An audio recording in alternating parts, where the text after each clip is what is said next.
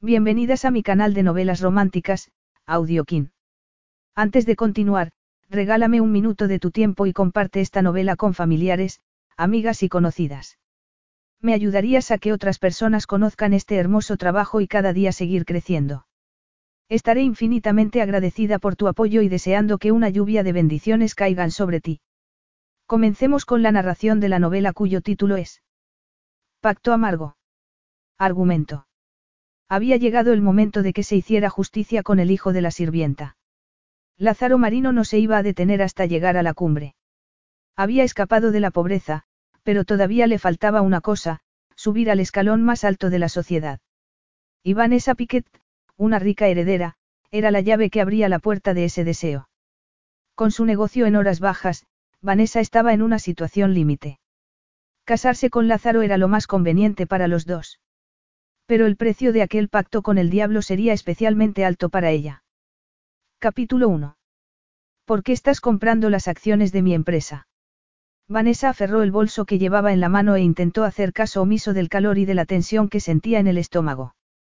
El hombre alto y de traje negro al que había formulado la pregunta era Lázaro Marino, su primer amor, su primera decepción amorosa y, al parecer, el responsable de un intento de OPA hostil a la empresa de su familia. Lázaro la miró y dio su copa de champán a la rubia esbelta que se encontraba a su izquierda. Se la dio de un modo tan desdeñoso como si la tuviera por poco más que un posavasos con un vestido caro. Vanessa lo notó y se dijo que, por lo menos, ella era algo más para él, aunque solo fuera porque habían estado a punto de acostarse en cierta ocasión. Al pensarlo, su mente se llenó de imágenes tórridas y sus mejillas se tiñeron de rubor. Lázaro tenía ese efecto en Vanessa, Llevaba 30 segundos a su lado y ya había conseguido que extrañara su cuerpo. Nerviosa, clavó la vista en el cuadro que adornaba la pared para escapar de sus inteligentes y oscuros ojos, pero siguió sintiendo la fuerza de su mirada y tuvo la sensación de que la sangre le hervía en las venas. A pesar del tiempo transcurrido, la presencia de Lázaro la arrastró a un verano muy concreto de su adolescencia, cuando ella tenía 16 años y todas las mañanas se sentaba y se dedicaba a observar al chico que trabajaba en el jardín. El chico con el que le habían prohibido que hablara.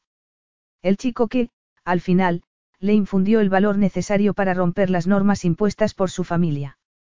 Por desgracia para Vanessa, aquel chico se había convertido en un hombre que aún tenía la capacidad de acelerarle el pulso. Se excitaba por el simple hecho de ver una fotografía suya en alguna revista. Y si lo veía en persona, era peor. Hola, señorita Piquet. Un mechón del cabello de Lázaro cayó hacia adelante. Vanessa tuvo la certeza de que no había sido un accidente. Tenía aspecto de haber dormido poco y haberse arreglado a toda prisa. De hecho, cualquiera habría pensado que se había limitado a pasarse una mano por el pelo y a ponerse un traje de mil dólares. Y, por alguna razón, le resultó increíblemente sexy. Tal vez, porque al preguntarse por el motivo de sus prisas matinales, imaginó lo que habría estado haciendo en la cama y deseó haberla compartido con él. Pero no quería pensar en esos términos. No podía cometer el mismo error. Ya no era una adolescente inexperta que confundía el deseo sexual con el amor, ni Lázaro, por otra parte, tenía ningún poder sobre ella. Ahora, el poder era suyo. Por favor, Lázaro, llámame Vanessa, al fin y al cabo, somos viejos amigos. Él soltó una risotada profunda y ronca. Viejos amigos. No es precisamente la definición que yo habría elegido, pero si te empeñas, está bien, serás Vanessa para mí.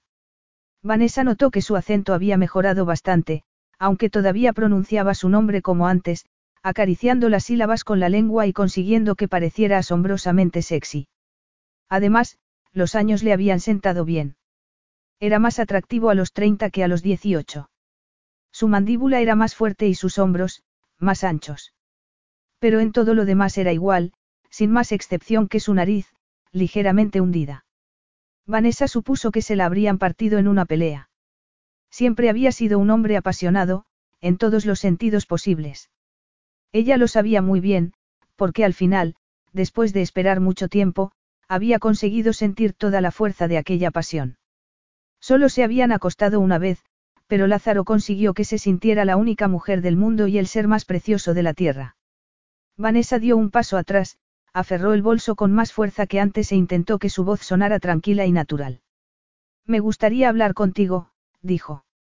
Él arqueó una ceja. Hablar. Pensaba que estabas aquí para socializar. No, he venido para hablar contigo. Lázaro le dedicó una sonrisa irónica. Pero a pesar de ello, estoy seguro de que habrás donado algo a la organización del acto, te recuerdo que es una gala benéfica. Vanessa se mordió el labio inferior y redobló los esfuerzos por mantener la compostura. De haber podido, habría alcanzado una copa de champán y le habría tirado su contenido a la cara, pero no estaba allí por eso. Por supuesto que sí, Lázaro, he dejado un cheque al entrar. Qué generosa. Vanessa lanzó una mirada rápida al grupo de mujeres, todas preciosas, que estaban junto a él.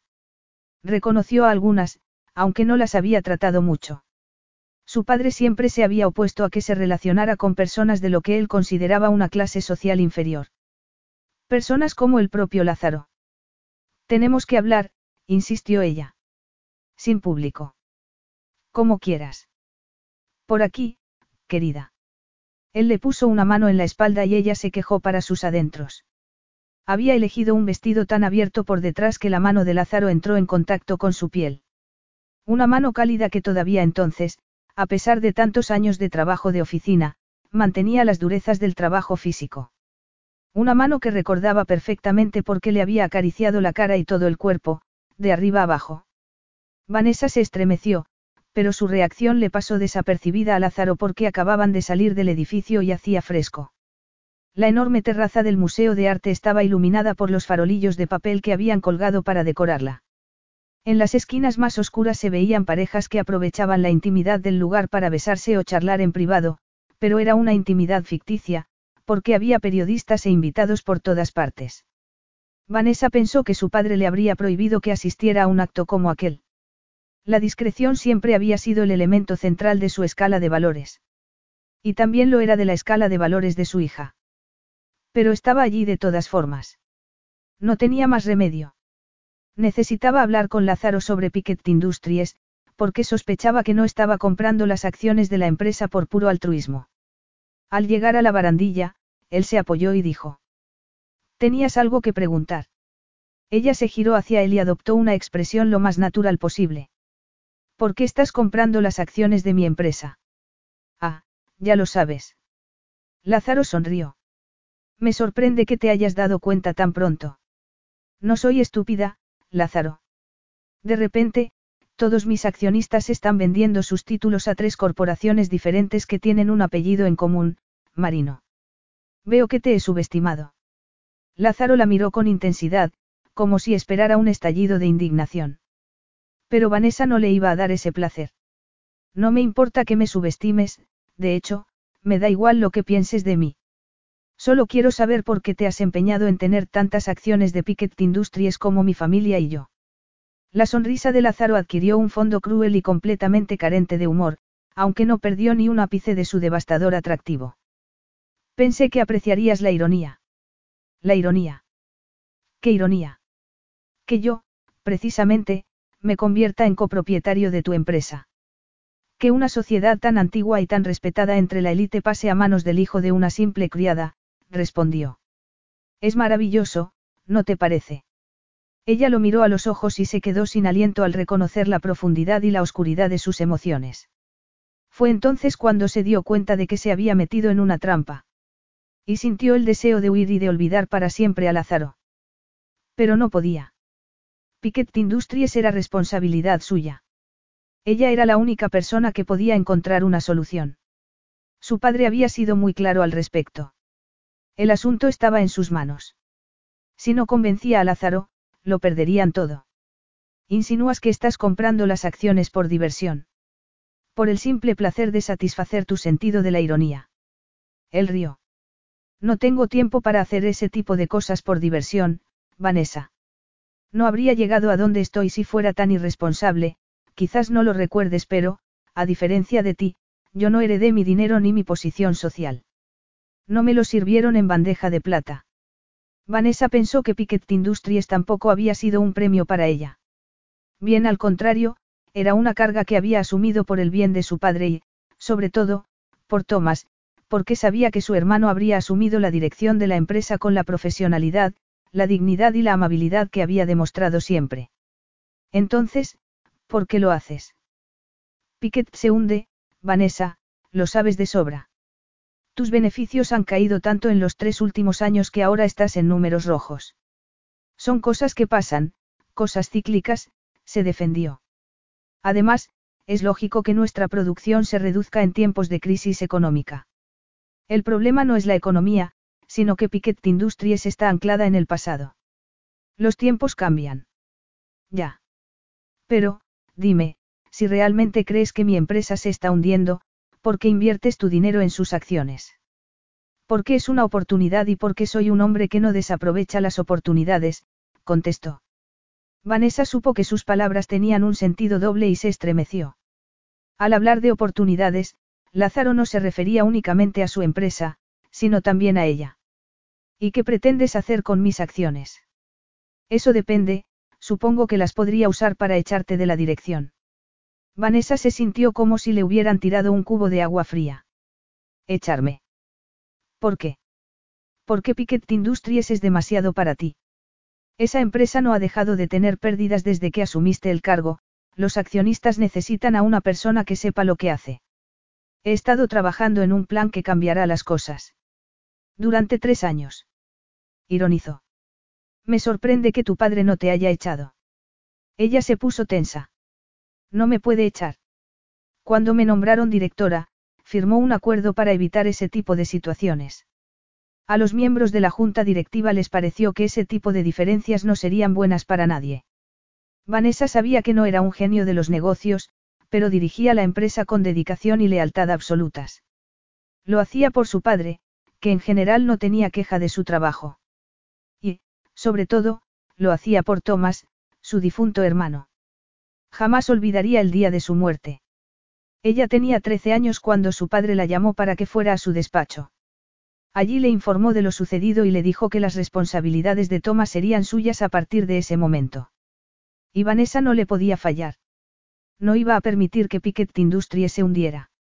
Al fin y al cabo, había sido el sueño de su hermano de sonrisa fácil, del hermano que siempre tenía tiempo para ella, del que siempre le había demostrado su afecto. El mercado ha cambiado y la competencia es más dura que nunca, continuó. Admito que la empresa de mi familia está pasando por un momento difícil, pero no vamos a trasladar nuestra producción al tercer mundo. Nos quedaremos aquí y mantendremos los puestos de trabajo de nuestros empleados. Una intención digna de elogio, aunque poco práctica.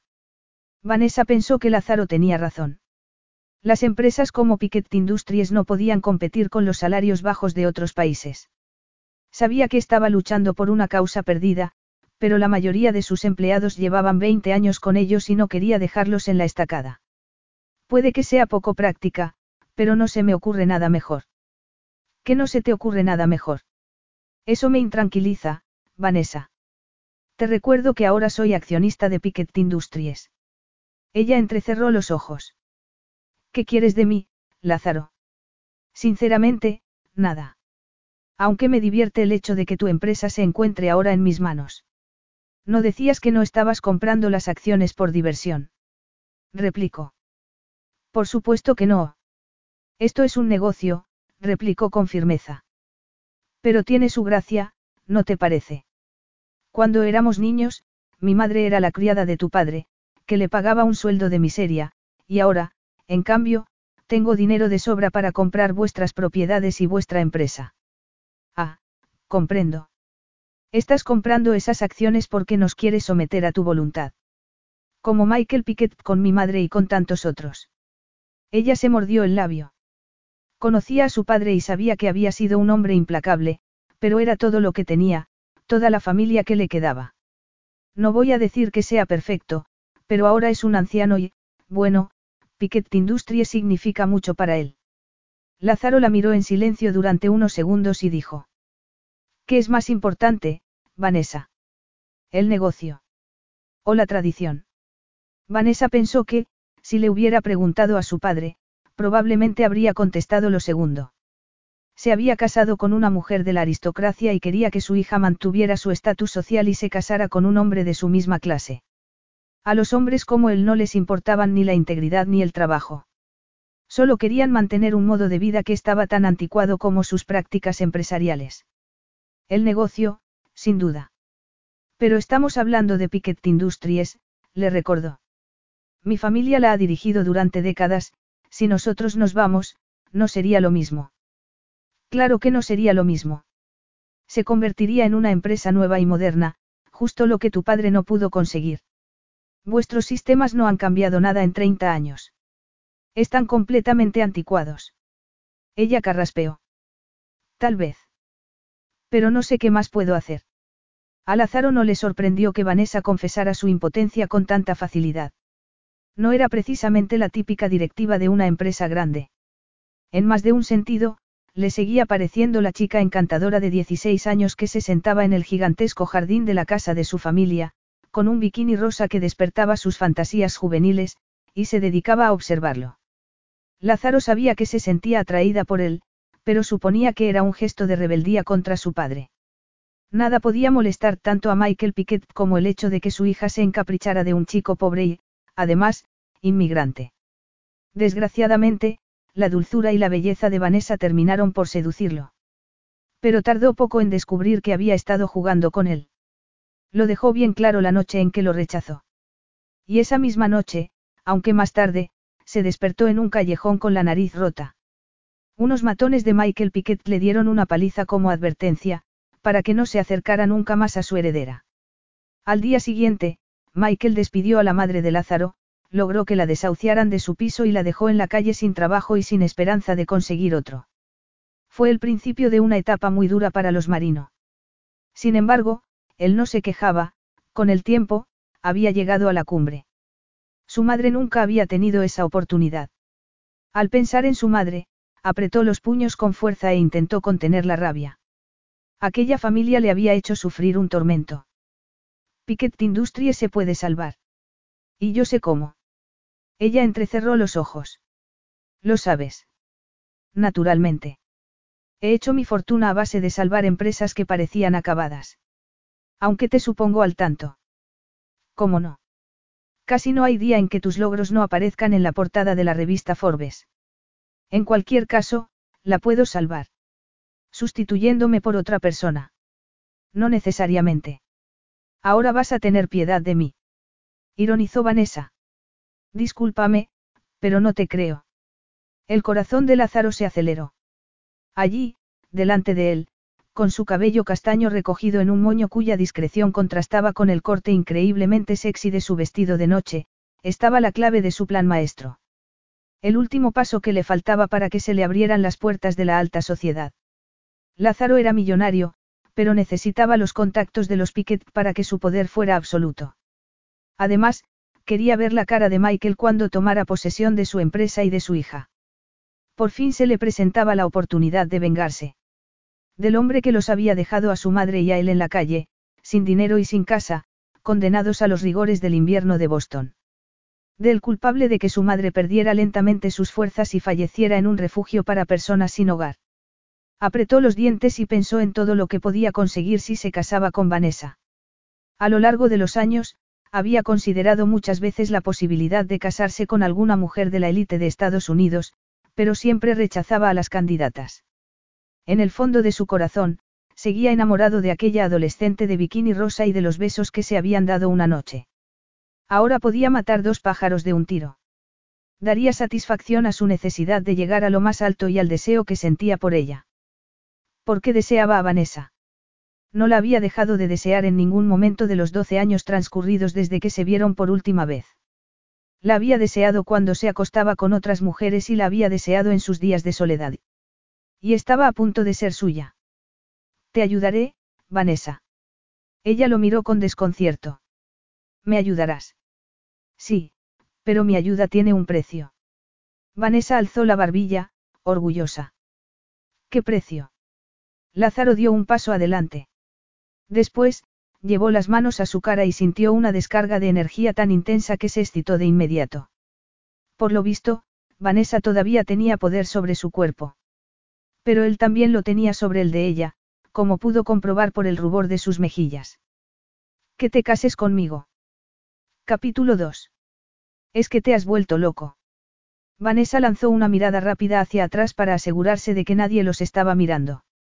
Si su padre llegaba a saber que se había reunido con Lázaro Marino, se enfadaría tanto que la repudiaría como hija y encontraría la forma de quitarle la dirección de Piquet Industries. En absoluto. Lo digo muy en serio, Lázaro. Es que te has dado un golpe en la cabeza. Nunca fuiste el hombre más refinado del mundo, pero parecías lúcido. Y lo soy. No te finjas ajena a la idea de casarte con alguien por conveniencia. Vanessa no tenía intención de fingir. Su padre le había presentado a todos los hombres con los que había salido. En algún lugar de su despacho, siempre había un sobre con un nombre adecuado para ella, de la familia correcta, con las credenciales correctas y la reputación correcta. Pero ella no quería eso, en el fondo, seguía siendo la adolescente romántica de 16 años empeñada en que la quisieran por su forma de ser, no por su cuenta bancaria. Lamentablemente, su padre no era de la misma opinión. Había encontrado al hombre perfecto, Craig Freeman, y estaba decidido a que se casara con él. Hasta entonces, Vanessa había conseguido retrasar el matrimonio, primero, con la excusa de sus estudios universitarios y después, con las exigencias de dirigir Piquet Industries. Pero la sombra de Craig se alzaba en su futuro inmediato. No, no soy ajena a ese concepto, admitió, aunque eso no significa que me guste. Y no quiero casarme contigo querer. ¿Crees que tiene algo que ver con nuestros deseos? ¿Crees que yo me quiero casar? No, Vanessa, esto es una simple y pura cuestión de necesidad. Hace tiempo que soy consciente de que, si quiero entrar en la élite del país, tengo que casarme con una mujer de buena familia, y tú eres la mejor de las candidatas. Seguro que no te has dado un golpe en la cabeza. Seguro. Pues tampoco recordaba que fueras tan canalla. La gente cambia con el tiempo. Tú tampoco eres quien fuiste, no. No. Vanessa mintió, al menos, en parte. El encuentro con Lázaro había despertado en ella unos sentimientos que creía enterrados, sentimientos que solo la asaltaban en la intimidad de la noche, cuando estaba sola en su enorme y solitaria cama y soñaba con un hombre con quien podía compartir su amor y su vida, Lázaro Marino. Pero todas las mañanas, al despertar, la realidad borraba el sueño y la enfrentaba a la tortura de dirigir una empresa que se estaba hundiendo. Además, también estaba el asunto de Craig. Su padre le había organizado un matrimonio con un hombre al que apenas conocía, entre otras cosas, porque la idea le disgustaba tanto que no se había molestado en conocerlo. A sus 16 años, cuando conoció a Lázaro, descubrió que necesitaba el amor con todas sus fuerzas y creyó que lo podía conseguir. Fue un error. Se enamoró de él a simple vista. Le pareció especial, único. Pero ahora sabía que Lázaro Marino no era un hombre único, sino uno como tantos, obsesionado con el poder y el dinero. En ese momento, él la miró con intensidad. Vanessa se sumergió en la profundidad de sus ojos oscuros e intentó recordar al chico que había sido.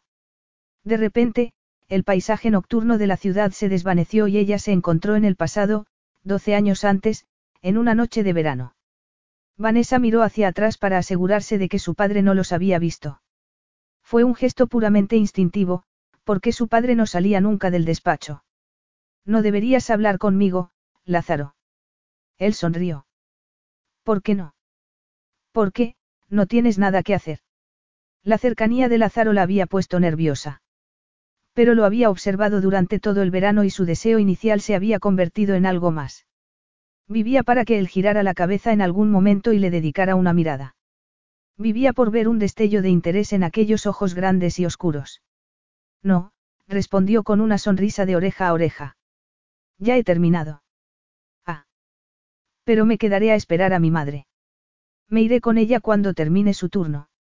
Vanessa se sintió súbitamente desprotegida con su bikini rosa, tan pequeño que ocultaba muy poco.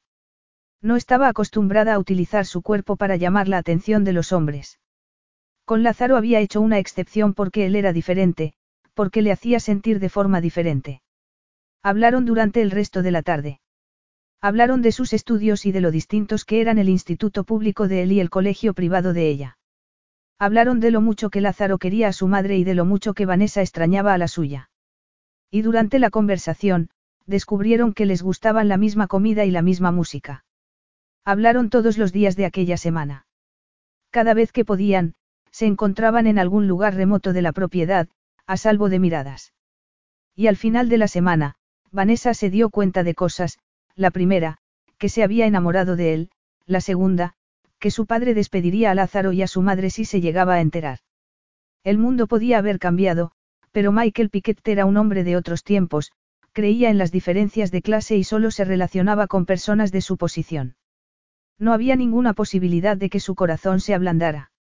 Ya había renunciado a muchas cosas y sacrificado muchos sueños por prepararse para dirigir su empresa, pero eso significaría tan poco para Michael como el hecho de que estuviera sinceramente enamorada de Lázaro.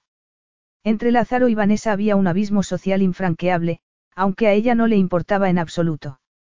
Y, en consecuencia, estaba dispuesta a correr el riesgo de que su padre los descubriera. Veámonos esta noche, dijo Lázaro un día, donde nadie nos pueda ver. Se habían escondido en una habitación de la casita de invitados, uno de los lugares más seguros de la propiedad. De acuerdo. Nos veremos aquí. Vanessa estuvo el resto de la tarde intentando decidirse sobre la ropa. Se cambió cien veces. A fin de cuentas, era su primera cita. Mientras la mayoría de sus amigas ya habían perdido la virginidad, a ella ni siquiera la habían besado. Su padre la vigilaba tan de cerca que alejaba a todos sus pretendientes. Y por si eso fuera poco, había tomado la decisión de casarla en el futuro con un chico de buena familia, Craig Freeman. Sin embargo, Craig no le preocupaba en ese momento. En primer lugar, porque se había marchado a estudiar a la costa oeste en segundo, porque no era un problema inminente, sino a largo plazo. Al final, se decidió por lo que a su padre le habrían parecido un top demasiado ajustado y una falda demasiado corta. Pero ella no era su padre y no se vestía para gustarle a él. Aquella noche, solo le importaba la aprobación de Lázaro. Pocos minutos antes de la hora convenida, apagó la luz y salió del dormitorio. Su padre se había ido al club de campo y había pocas posibilidades de que volviera antes de la medianoche, pero a pesar de ello, Vanessa tomó todas las precauciones posibles. Cuando llegó a la casita de invitados, Lázaro ya estaba allí. ¿Has venido? Por supuesto. Ella abrió la puerta y lo invitó a entrar. No podemos encender la luz. Podrían vernos. No importa. No necesitamos luces. Lázaro le puso una mano en la espalda y le acarició el cabello con la otra. Después, se inclinó sobre ella y le dio un beso en los labios. El mundo se detuvo para Vanessa. Le pasó los brazos alrededor del cuello, entreabrió la boca y se concentró en la caricia de su lengua.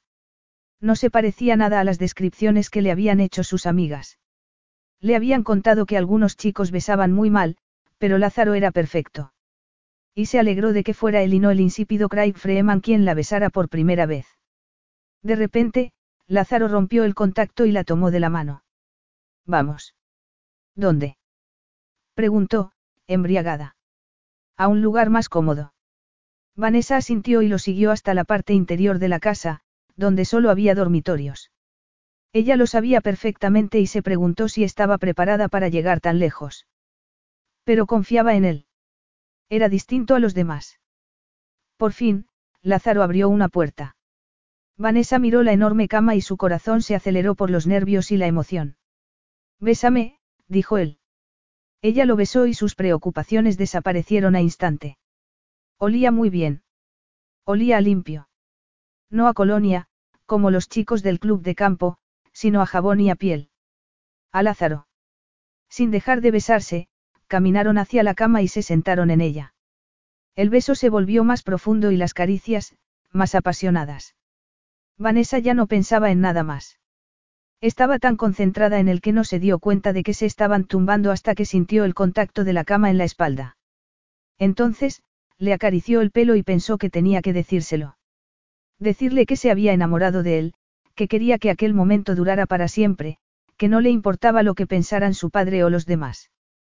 Súbitamente, Lázaro le levantó el toplo justo para acariciarle el estómago. Ella se arqueó y él aprovechó la ocasión para besarla en el cuello. Vanessa sintió un placer intenso que despertó sus necesidades y derrumbó sus muros. Siempre estaba sola. Desde la muerte de su hermano, tenía un vacío en el corazón que nadie podía llenar. Por lo menos, hasta que conoció a Lázaro. Él le había devuelto la luz y la vida. Cuando las manos de Lázaro se cerraron sobre sus pechos, no protestó, se limitó a dejarse llevar y a disfrutar del momento. Pero unos segundos después, se levantó de la cama. ¿Qué haces? preguntó, extrañada. Buscar un preservativo. Lázaro empezó a buscar en uno de los bolsillos de sus pantalones. ¿Un preservativo? No, no, yo. Vanessa se sentó, tan, asustada como dividida entre el miedo y la necesidad de hacer el amor con él. No, Lázaro, además, ¿qué pensaría la gente? Los ojos de Lázaro se oscurecieron. ¿La gente? Preguntó, claramente ofendido.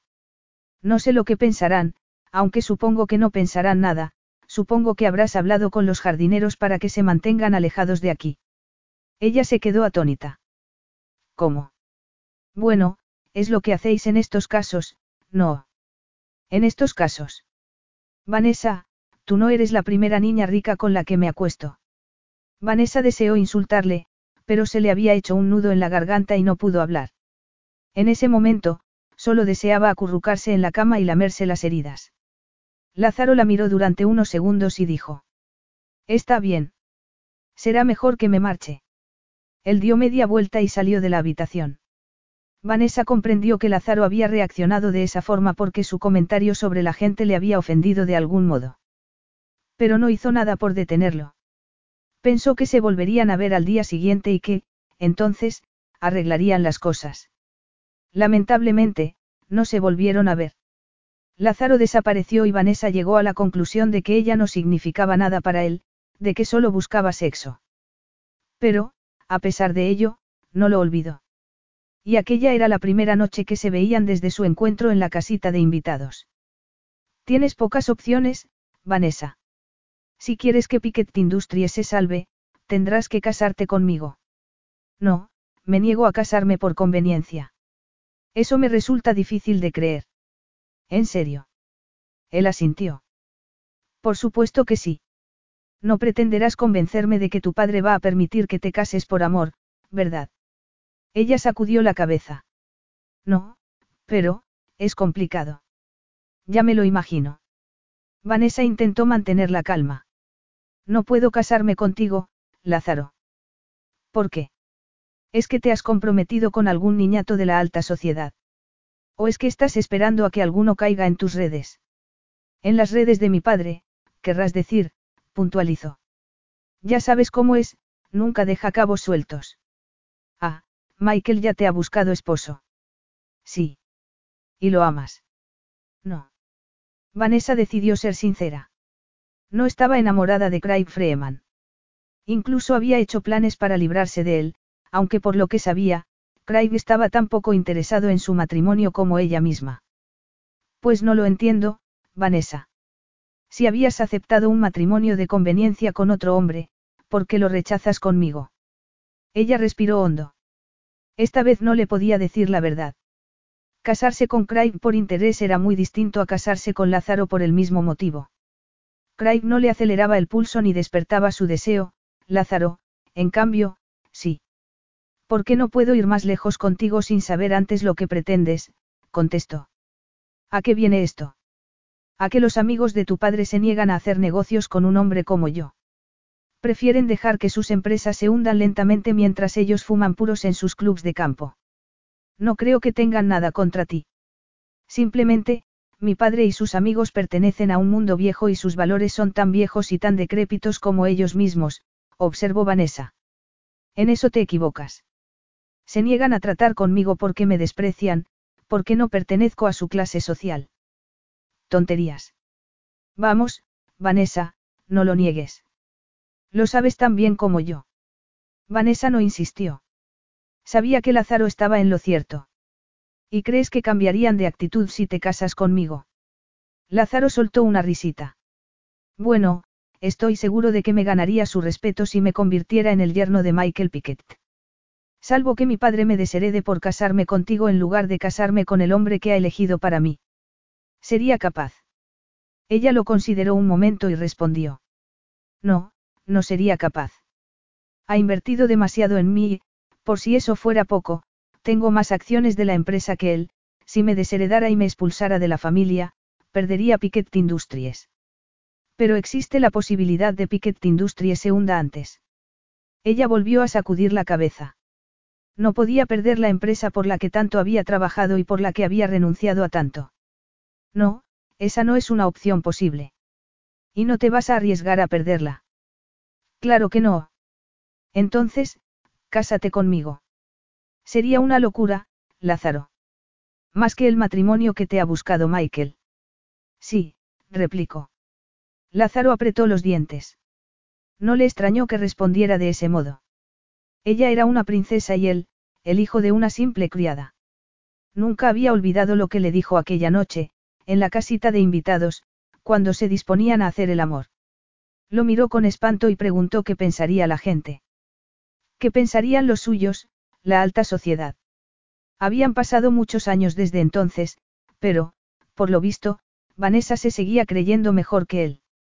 Y él la deseaba con la misma intensidad. Quería su cuerpo, quería terminar lo que habían empezado aquella noche. Quería a Vanessa desnuda, excitada, en la cama, gritando su nombre.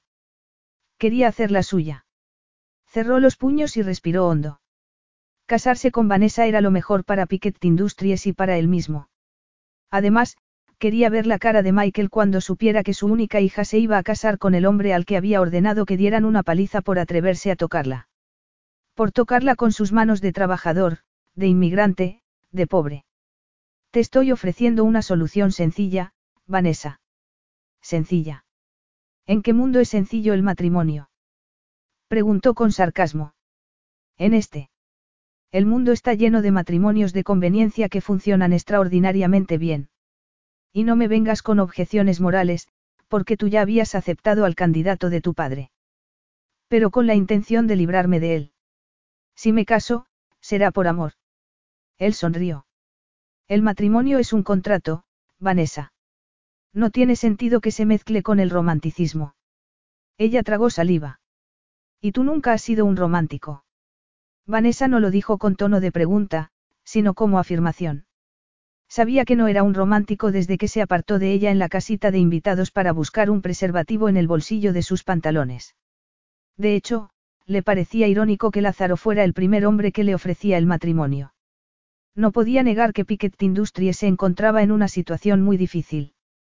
Si no hacía algo, se declararía en bancarrota, perdería el respeto de su padre y destrozaría un legado familiar que se había mantenido en pie durante más de un siglo.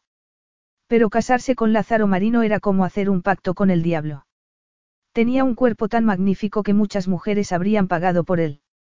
Y mientras contemplaba sus hombros anchos y su cara perfecta, supo que el suyo no podría ser un matrimonio de conveniencia como tantos. Le gustaba demasiado.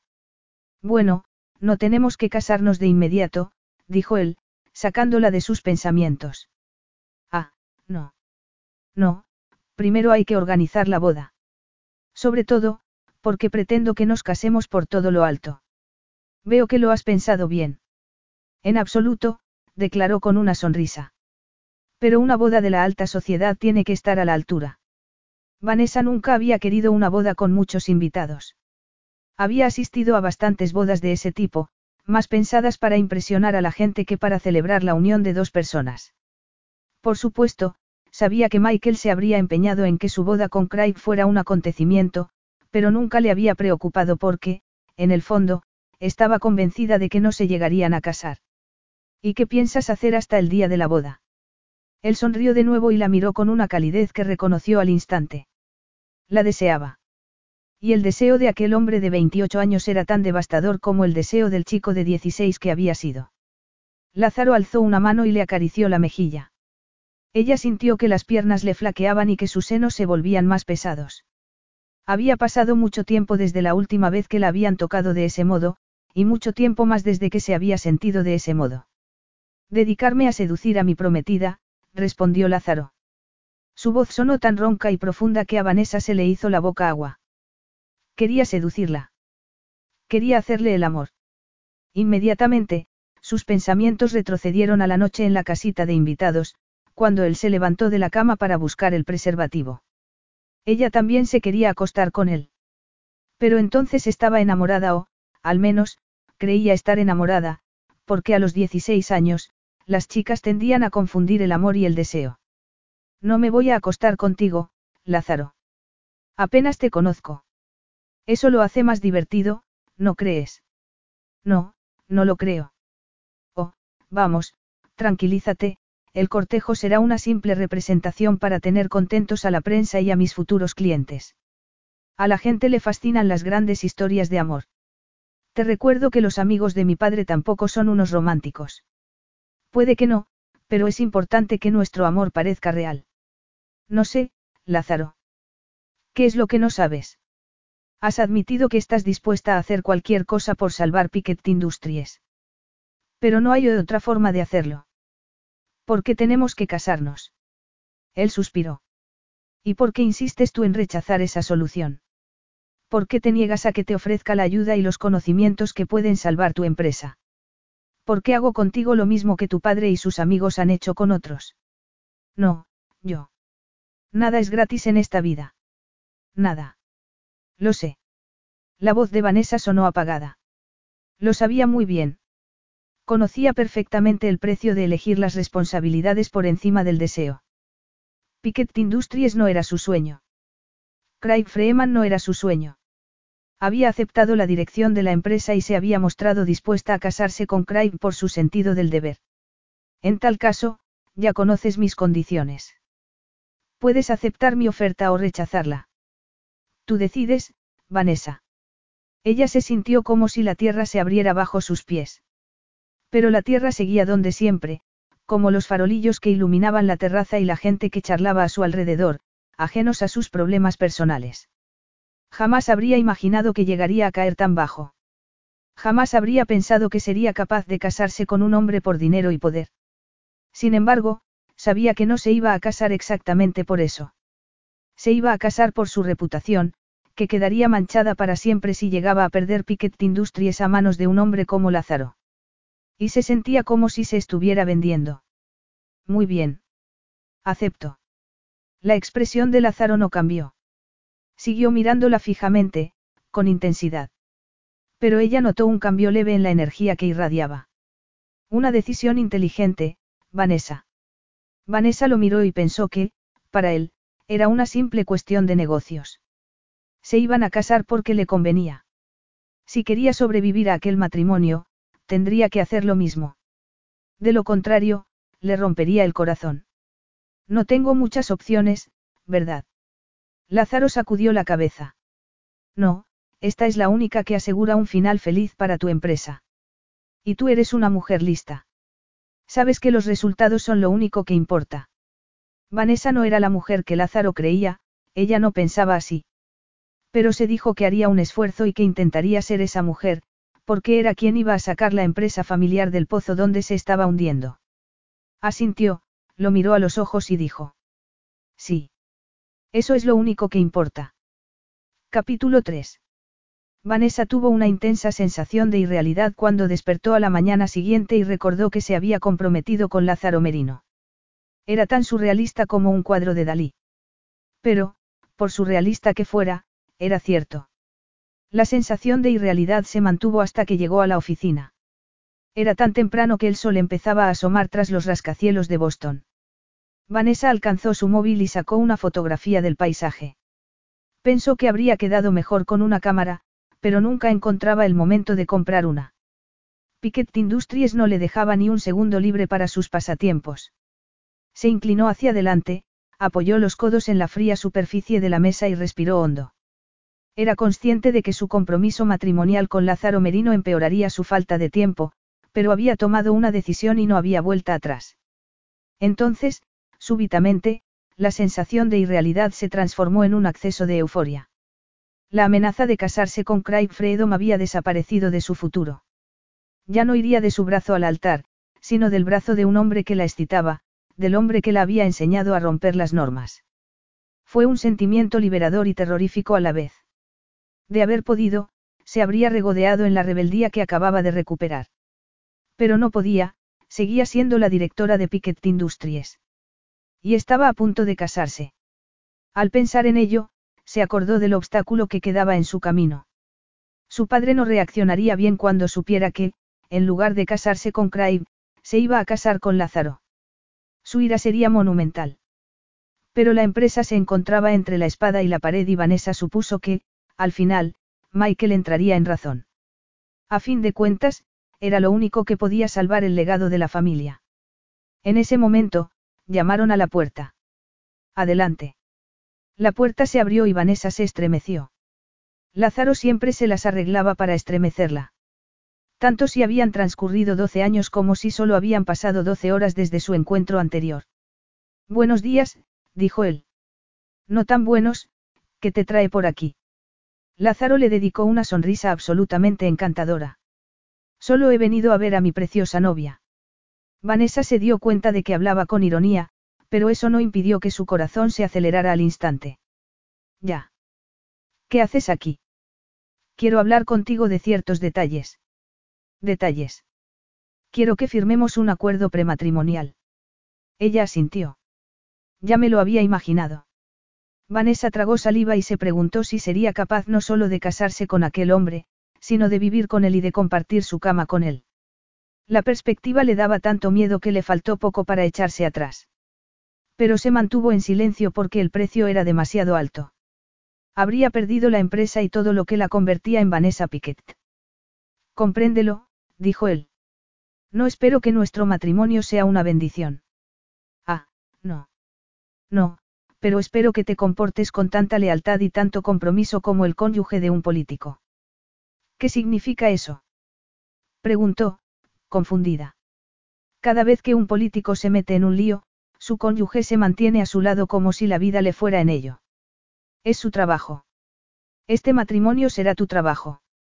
Es que tienes intención de meterte en líos. Ironizó. Él sacudió la cabeza.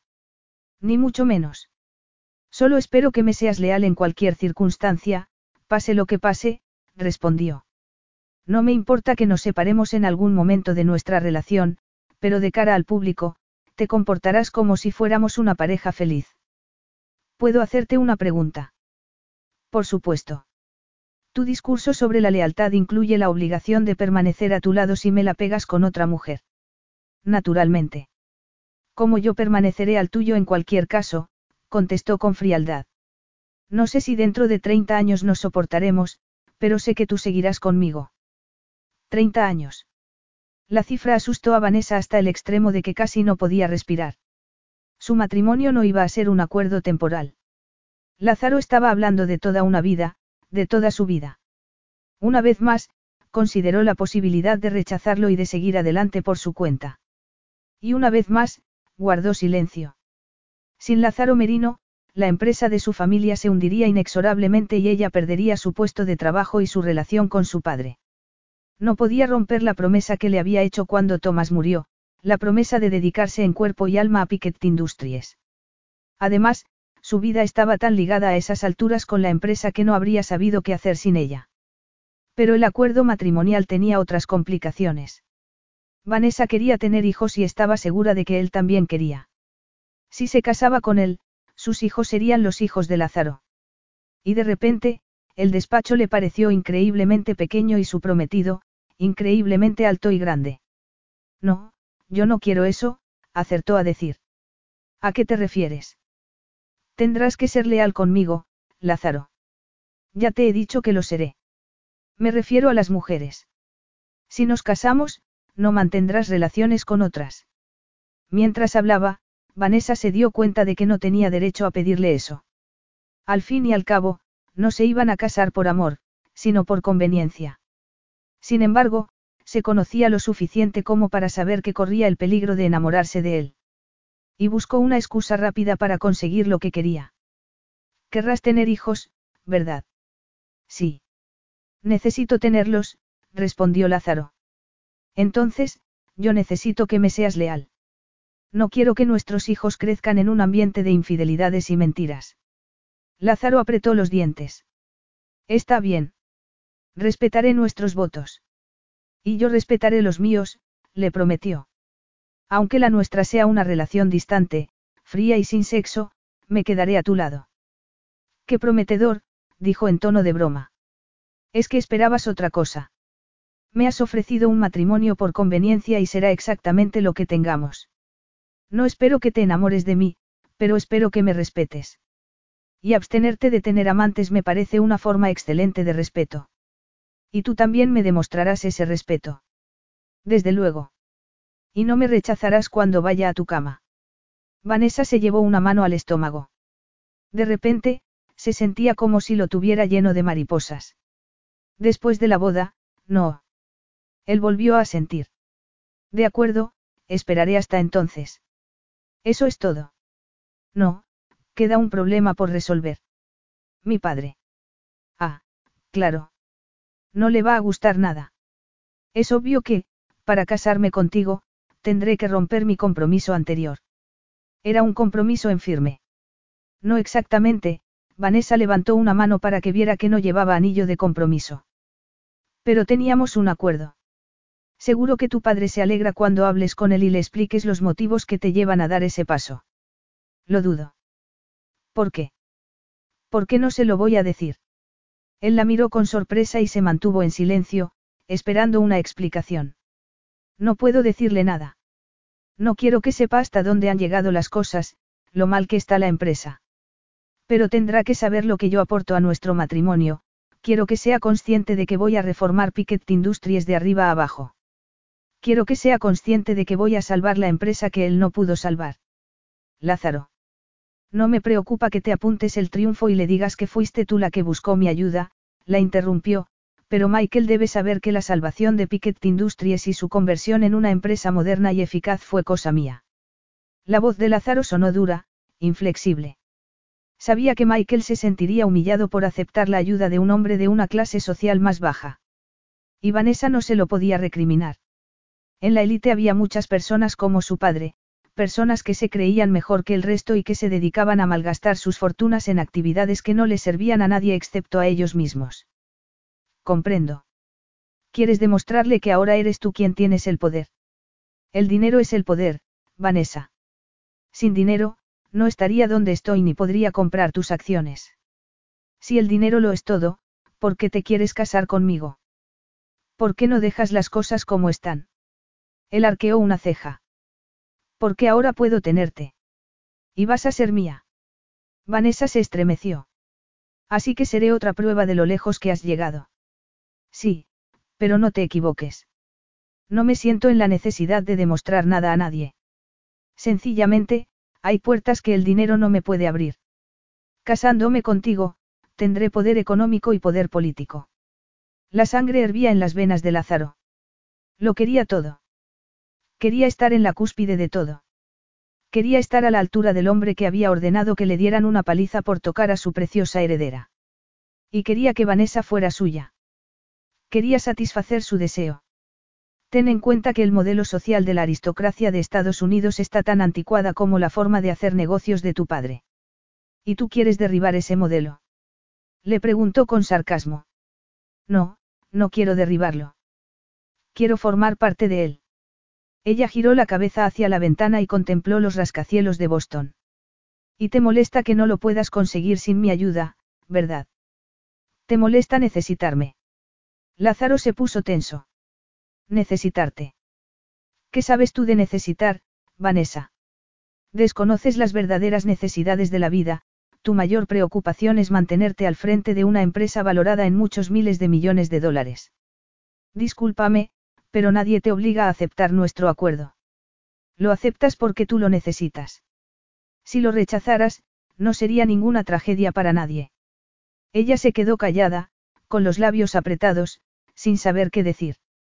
Lázaro se dijo que Vanessa era igual que su padre, capaz de hacer cualquier cosa para mantener los privilegios de su familia.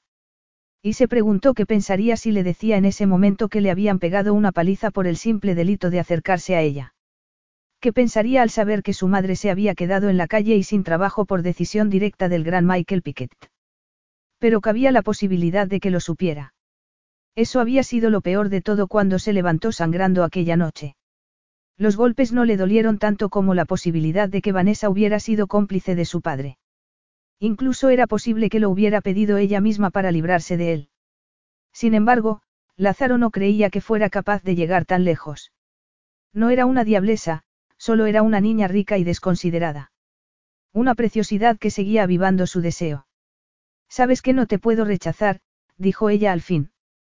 Puede que a ti no te parezca importante, pero esta empresa es mi vida. Y, sinceramente, dudo que te importe tan poco como intentas hacerme creer. Tú también me necesitas. ¿En serio? Sí. No te necesito a ti para acceder a tu clase social, Vanessa. Me podría casar con cualquiera como tú. Pero los dos sabemos que tienes otro motivo. Lázaro no se molestó en negarlo. Es cierto. Admito que siento cierta satisfacción por el hecho de vengarme de la familia que dejó a mi madre sin trabajo. Ella frunció el ceño. ¿Qué quieres decir con eso? Que tu padre despidió a mi madre y que los dos terminamos en la calle, contestó. Sí, no voy a negar que me satisface casarme contigo. Vanessa lo miró con una tristeza infinita. No sabía nada. No. ¿Y qué pensaste? Que mi madre y yo nos habíamos marchado de vacaciones. Preguntó, irónico. No lo sé. Él se encogió de hombros. Bueno, eso es agua pasada. Naturalmente, tendremos que empezar a salir. A salir. Por supuesto. Necesitamos que nos vean juntos. A Vanessa se le hizo un nudo en la garganta. ¿Quieres que nos comportemos como novios de verdad? Sí. Y como buen novio, usaré contigo todas mis técnicas de seducción. Lázaro la tomó su mano y se la llevó a los labios, aunque no llegó a besarla. Fue un gesto de caballero, sin el menor fondo erótico. Pero a Vanessa se lo pareció. Despertó emociones y pensamientos que le aceleraron el pulso y aumentaron automáticamente la temperatura de su cuerpo. No se había sentido así desde los 16 años, desde que aquel mismo hombre, que entonces era un adolescente, la había tomado entre sus brazos. Sacó fuerzas de flaqueza y rompió el contacto tan deprisa como pudo. Por mucho que Lázaro le gustara, ya no era el chico del que se había enamorado locamente, sino un canalla que la condenaba a un matrimonio donde ella sería poco más que un rehén. No es necesario que me seduzcas. Seduce a los medios de comunicación si quieres, pero no a mí. Cumpliré con mis obligaciones matrimoniales cuando nos hayamos casado. Hasta entonces, quiero que te mantengas bien lejos de mi boca. Él la miró con enfado, pero se contuvo. No te preocupes, princesa. No te mancillaré en ningún sentido. Vanessa se preguntó si había herido sus sentimientos y se sintió súbitamente culpable. Pero se dijo que Lázaro Marino no tenía sentimientos. Para él, ella solo era un cuerpo y un pase para acceder a la alta sociedad. Quiero que sepas una cosa, Vanessa. ¿Cuál? Cuando hagamos el amor, no te parecerá una obligación matrimonial. Lo disfrutarás tanto como yo. Te lo garantizo. Él le dedicó una mirada tan llena de pasión que habría derretido el hielo de la más fría de las mujeres. Y ella no era ninguna santa. Pero una vez más, se dijo que se limitaría a cumplir su parte del acuerdo, sin caer bajo el hechizo de Lázaro Marino. ¿Eso es todo? Preguntó, tensa. Él sacudió la cabeza. No, falta una cosa, mañana por la noche, saldrás conmigo. Capítulo 4. Tenía que ser un Chevrolet, ¿verdad? Susurró Vanessa cuando Lázaro la ayudó a salir de la limusina. Lázaro se dio cuenta de que la elección del coche no le había gustado nada. Lo llevaba escrito en la cara y en los ojos. Por supuesto que sí. La noche era fresca y la acera estaba mojada porque había estado lloviendo. Pero Vanessa llevaba los brazos desnudos, unas medias de nylon que apenas le cubrían las piernas y unos zapatos de aguja que, en conjunto, desataron las fantasías de Lázaro. No podía estar más elegante ni más seductora.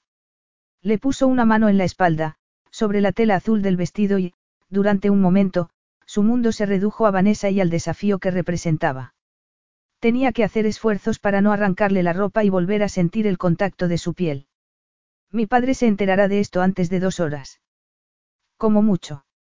Él se puso tenso. Y le disgustará. Ella le lanzó una mirada rápida. ¿Tú qué crees? Lázaro se encogió de hombros. No creo nada, pero aprenderá a acostumbrarse. Lo dudo mucho. Es mejor que quitarte la dirección de Piquet Industries. O que dejar que la empresa se hunda, ¿no te parece? Sí, tal vez. Lázaro no esperó a que el portero del restaurante les abriera la puerta. La abrió él mismo y la acompañó al interior del local. La mesa de siempre, señor Marino. Preguntó un camarero. No, esta vez prefiero una de la parte delantera. El camarero asintió. Por supuesto. Síganme, por favor. Mientras seguían al camarero, ella miró a Lázaro con curiosidad y él le explicó el motivo de su petición. He elegido una mesa de la parte delantera porque quiero que nos vea todo el mundo, declaró en voz baja. Excelente, ironizó ella. A Lázaro le molestó su actitud, era evidente que no quería que la vieran con él. Cuando llegaron a la mesa, ella se sentó y él se dirigió al camarero. Tráiganos lo que le parezca mejor. Por supuesto, señor Marino. Lázaro se acomodó frente a Vanessa, que había empezado a dar golpecitos en el mantel, con nerviosismo. Podrías fingir que te diviertes. Y hasta podrías divertirte de verdad, te prometo que no se lo contaré a nadie. Ella sonrió sin humor. Discúlpame, pero no me agrada la idea de casarme contigo por obligación. Por obligación. Te recuerdo que yo no te estoy obligando a nada. Has tomado una decisión y eres responsable de sus consecuencias. He tomado la única decisión que podía tomar, se defendió. Eso no es cierto. Podías rechazar mi oferta. No puedo. Lázaro la miró con interés y preguntó. ¿Tanto te importa tu estatus social? ¿Y a ti? Contraatacó. ¿Te casas conmigo por eso? Sí, ese es el más importante de mis motivos, pero no lo niego ni actúo como si fuera una víctima de las circunstancias. Tú tienes algo que yo necesito y yo tengo algo que tú necesitas. Eso es todo. Nos utilizaremos el uno al otro y seguiremos adelante, pero, si quieres interpretar el papel de mártir durante unos meses, supongo que es asunto tuyo. Yo no interpreto ningún papel. Claro que sí. Me estás llamando hipócrita. Lázaro se encogió de hombros. Si tanto te disgusta, toma una decisión distinta. Levántate ahora mismo y márchate, Vanessa. Aléjate de mí. Yo no haré nada por impedirlo. Vanessa lo miró a los ojos y pensó que estaba en lo cierto. Culpar a Lázaro de sus problemas era lo más fácil, pero él no era responsable de la crisis de Piquet Industries ni la estaba obligando a casarse con él. Había aceptado su oferta por decisión propia, porque no soportaba la idea de perder la empresa. Tienes razón, admitió con una sonrisa forzada. ¿Lo ves? No te ha costado decirlo. Ni puede que lo vuelva a decir. Pero tienes razón de todas formas. La decisión es mía y no me voy a echar atrás. El camarero apareció entonces con la comida. Le sirvió dos platos de pescado blanco con verduras y una salsa de limón que estaba exquisita, pero ni la salsa de limón sirvió para que Vanessa dejara de ser consciente de la presencia de Lázaro. Estaba demasiado cerca, demasiado presente. La estremecía por dentro, haciéndole recordar lo que se sentía al ser besada con una pasión que, en general, era más propia de las novelas románticas que de la realidad. Minutos más tarde, se dio cuenta de que Claire Morgan se encontraba en el restaurante y que los miraba con interés. Claire era una cotilla de la peor especie.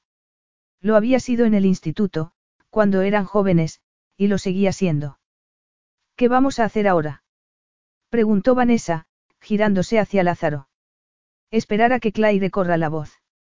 Él se encogió de hombros.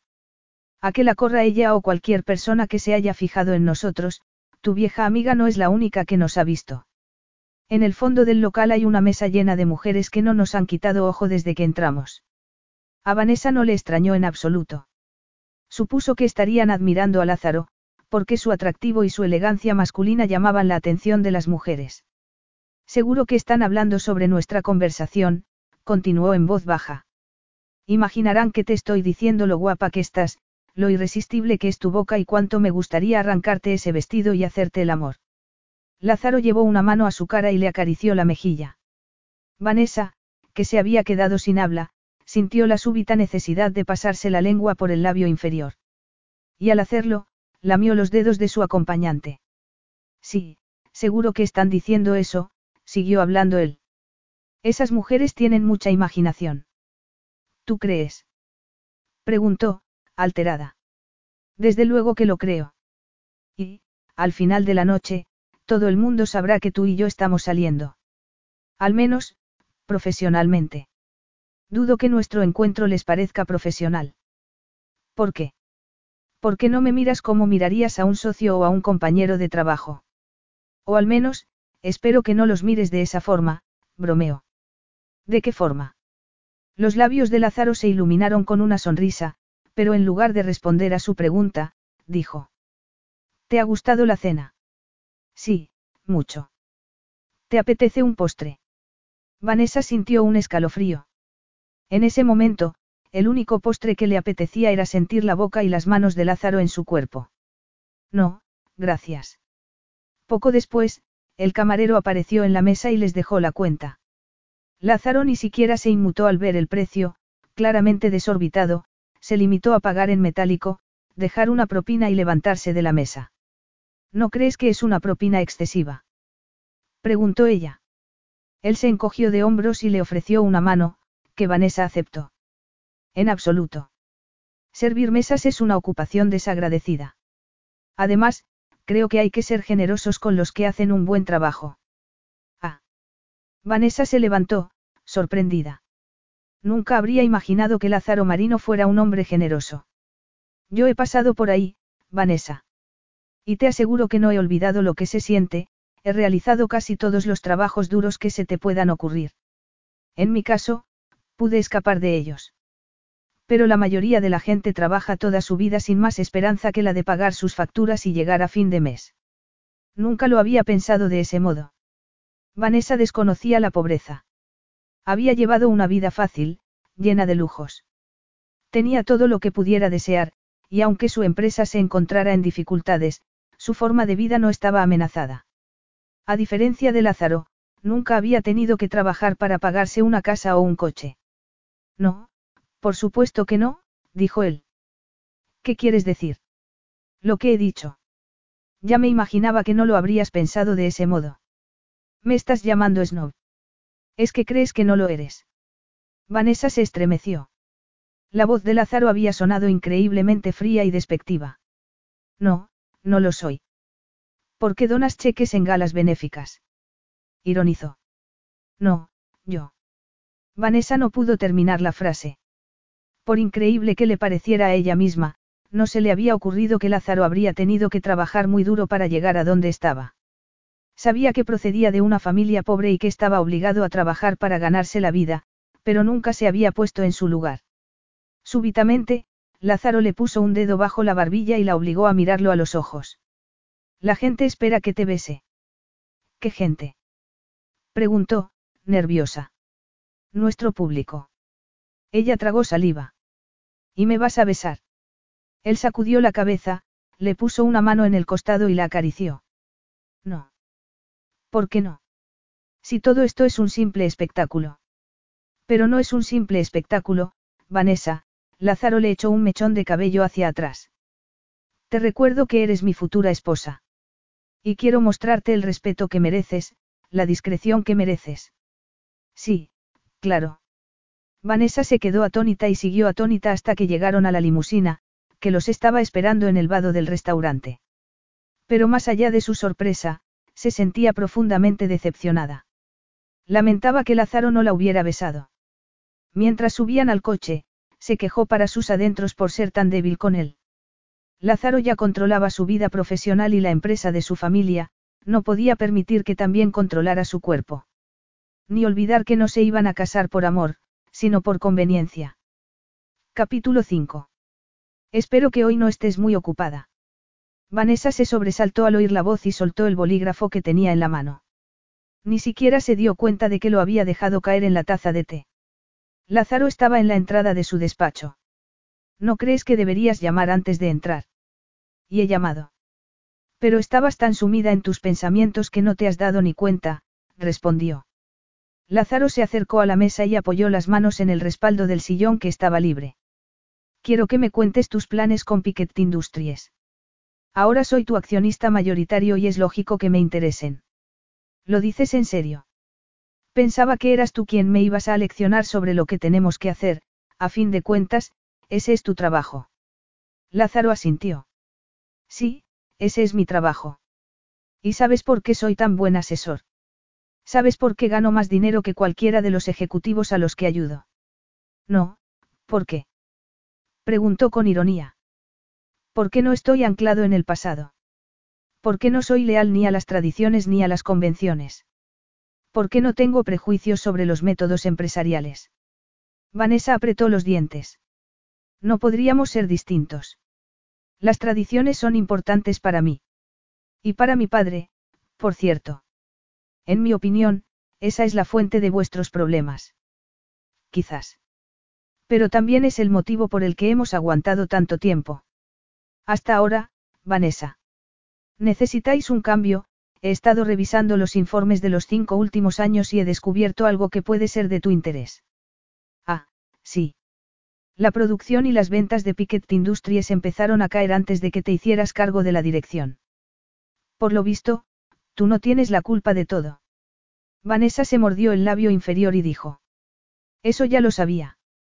Intenté explicarte que el mercado había cambiado y que... Y que la competencia se ha vuelto muy dura, la interrumpió. Sí, es cierto. Si mantenéis el grueso de vuestra producción en los Estados Unidos, no tenéis ninguna posibilidad de sobrevivir. Pero podéis cambiar la oferta. La oferta. Lázaro asintió.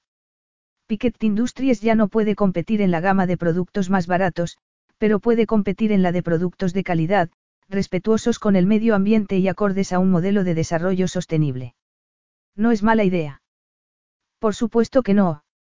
Vanessa buscó su bolígrafo para tomar algunas notas. ¿Dónde he puesto? Lo has metido en tu taza de té.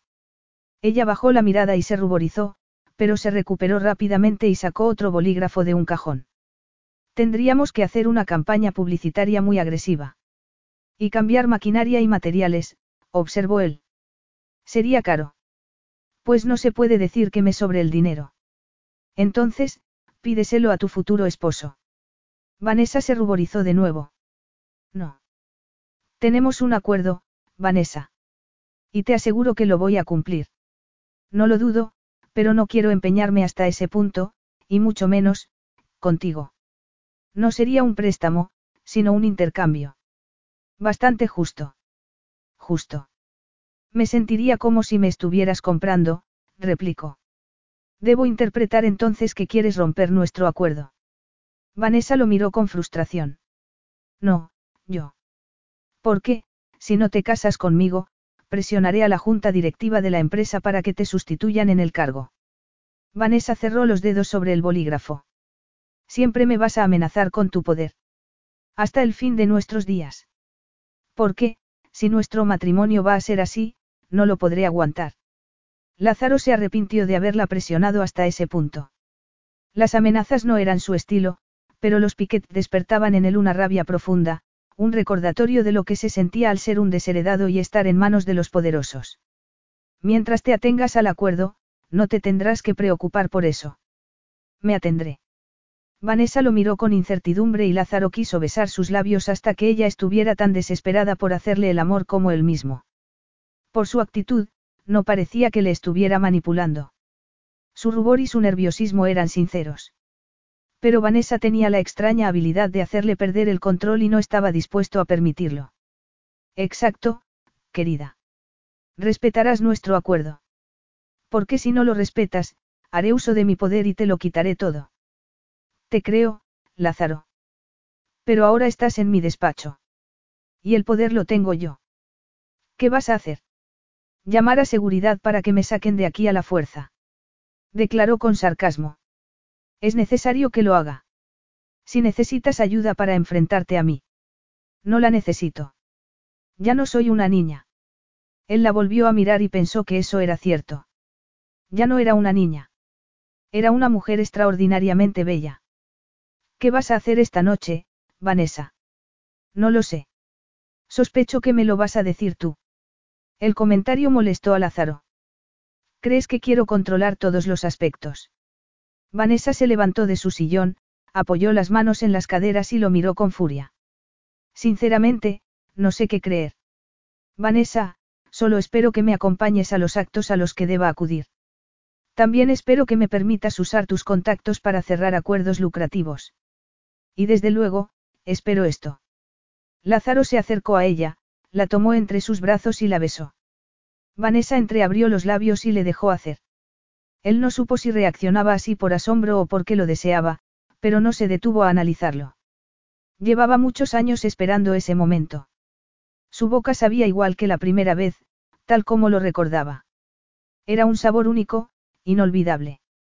El de la única mujer que le había hecho perder la cabeza, el de la única mujer que lo había rechazado en toda su vida, el de la única mujer que le había dejado huella. Pero, en otros sentidos, había cambiado. Y para bien. Cuando llevó las manos a su cintura, descubrió que Vanessa ya no era la adolescente de aquella noche en la casita de invitados. Sus curvas eran suaves, más femeninas y mucho más excitantes. Vanessa pensó que solo la estaba besando para demostrarle que el poder era suyo, pero cambió de opinión al sentir el ligero temblor de sus manos y la súbita dureza de sus músculos. En realidad, el poder era de ella. ¿Por qué él la deseaba? Lázaro dio un paso hacia adelante, empujándola contra la mesa. El bolígrafo rodó sobre la superficie y cayó al suelo, pero a Vanessa no le importó. En ese momento no le importaba nada que no fuera lo que sentía, la pasión que amenazaba con consumir su mente y su cuerpo. Entonces, él llevó las manos a sus senos y se los acarició por encima de la ropa. Vanessa se arqueó, incapaz de resistirse. Y fue precisamente esa incapacidad lo que le dio las fuerzas necesarias para romper el contacto. Se había prometido a sí misma que no se dejaría dominar por el deseo de tener a Lázaro. Va a ser más fácil de lo que pensaba, dijo él. Ella lo miró con incomprensión. ¿De qué estás hablando? De lo que sentimos el uno por el otro. Es obvio que me deseas tanto como yo a ti. Esa parte de nuestro matrimonio no será un problema. Vanessa no pudo negar que tenía razón en lo tocante al sexo, ni habría podido negar que deseaba sus besos y sus caricias. Pero el matrimonio con Lázaro la iba a poner en una situación que detestaba con toda su alma. Se iba a acostar con ella porque era conveniente, porque tenía los contactos y el estatus que él necesitaba. Se alejó de él, se sentó en el sillón y dijo. Tengo trabajo que hacer. Entonces, te dejo con tus cosas. ¿Quedamos esta noche? ¿Qué quieres que hagamos? Será una sorpresa. Vanessa lo siguió con la mirada mientras él salía del despacho. No estaba segura de poder soportar otra sorpresa más de aquel hombre. Lázaro tocó la cajita que llevaba en el bolsillo de la chaqueta y se quejó para sus adentros. Estaba nervioso. Él, que no dudaba nunca, que confiaba en sí mismo en cualquier circunstancia, estaba nervioso. Pero todo lo demás estaba saliendo según sus planes. Incluso había tenido un golpe de suerte que no esperaba. La sorpresa que le había preparado a Vanessa era muy especial. Había quedado con ella en el Museo de Arte, donde pretendía ofrecerle formalmente el matrimonio. Y cuando llamó a la institución para alquilar sus salas y asegurarse de que estuvieran vacías, resultó que la encargada era amiga del padre de Vanessa. Antes de que terminara la noche, toda la alta sociedad de Boston, Michael Pickett incluido, sabría que se iban a casar. Volvió a tocar la caja del bolsillo y se apoyó en la barandilla de la terraza. Poco después, oyó sonido de tacones en los mármoles del suelo y alzó la cabeza. Vanessa caminaba hacia él. Se había puesto elegante, tal como le había pedido. Llevaba un vestido rojo que enfatizaba sus curvas y carmín en los labios, del mismo color. Pero se había recogido su larga melena oscura en un moño y Lázaro lo lamentó al instante. Le gustaba más cuando se dejaba el pelo suelto. Le encantaba acariciar sus sedosos mechones. ¿Y bien? ¿Qué hacemos aquí? preguntó ella sin preámbulos. No lo adivinas. Ni siquiera me atrevo a adivinar lo que trama tu mente. Él sacó la cajita y la dejó sobre la barandilla. Me pareció que el museo era un lugar perfecto para formalizar mi oferta. Vanessa miró la cajita con mudo asombro. No vas a decir nada. Continuó él. ¿Qué quieres que diga? Ya nos habíamos comprometido. Pero no te había regalado un anillo. Ella hizo caso omiso del comentario. Me has dicho por qué estamos aquí, pero todavía no me has dicho por qué has elegido un sitio tan excesivo como este. Solo pretendía ser romántico. Sí, claro. Y que se enterara todo el mundo, ¿verdad? No lo voy a negar. Tu clase social es tan pequeña que, a estas horas, ya será la comidilla, espero que no te moleste. No me molesta en absoluto. Me habría molestado si tuviera grandes expectativas sobre nuestro matrimonio o sobre ti, pero no las tengo. A decir verdad, te creía capaz de enviarme ese anillo al despacho, con un mensajero. Lázaro sonrió y le abrió una cajita. Contenía un anillo con un diamante. Espero que sea adecuado para una mujer de tu posición. Vanessa admiró el enorme y cuadrado diamante, que refulgía con la luz de los farolillos de la terraza. En otras circunstancias, se habría sentido halagada. Lázaro Marino, un hombre impresionante, se había molestado en alquilar un museo para pedirle el matrimonio y regalarle un anillo de compromiso. Pero su matrimonio iba a ser un fraude. ¿Es que no te gusta? Al contrario. Es precioso. Perfecto. Entonces, póntelo, ordenó. El tono seco de Lázaro irritó tanto a Vanessa que replicó con ira. Se supone que eres tú quien me lo tienes que poner. Lázaro la tomó de la mano y le puso el anillo. Fue un contacto breve, pero suficiente para que ella se estremeciera. ¿Cuántos quilates tiene? preguntó Vanessa. Eso importa. El tamaño siempre importa. Él apretó los dientes. Tiene los suficientes para satisfacerte. Ella tragó saliva. Yo no estoy tan segura de eso. Ah, vaya, es que tu anterior prometido, ese niñato de la alta sociedad, te podría ofrecer más que yo. Contraatacó. Es posible, mintió ella. Vanessa notó que su respuesta le había herido. La expresión de Lázaro cambió durante unos segundos y le recordó a la del chico al que ella había rechazado una noche, años atrás. Pero enseguida se volvió tan dura como el granito. Creo que ha llegado el momento de que hablemos con tu padre. Capítulo 6. Ya estoy informado, Vanessa. Me lo han dicho esta mañana, en el club. Vanessa tuvo que resistirse al deseo de bajar la cabeza y mirarse los pies, como si fuera una niña. Michael Piquet no era un hombre ni grande ni alto. Y, desde luego, nunca gritaba. Pero cuando usaba ese tono de voz, duro y apagado al mismo tiempo, lograba que se sintiera profundamente culpable. Bueno, todo ha sido bastante inesperado, acertó a decir. ¿Y qué hay de tus obligaciones con Craig Freeman? No significan nada. Quiero casarme con Lázaro, no con Craig.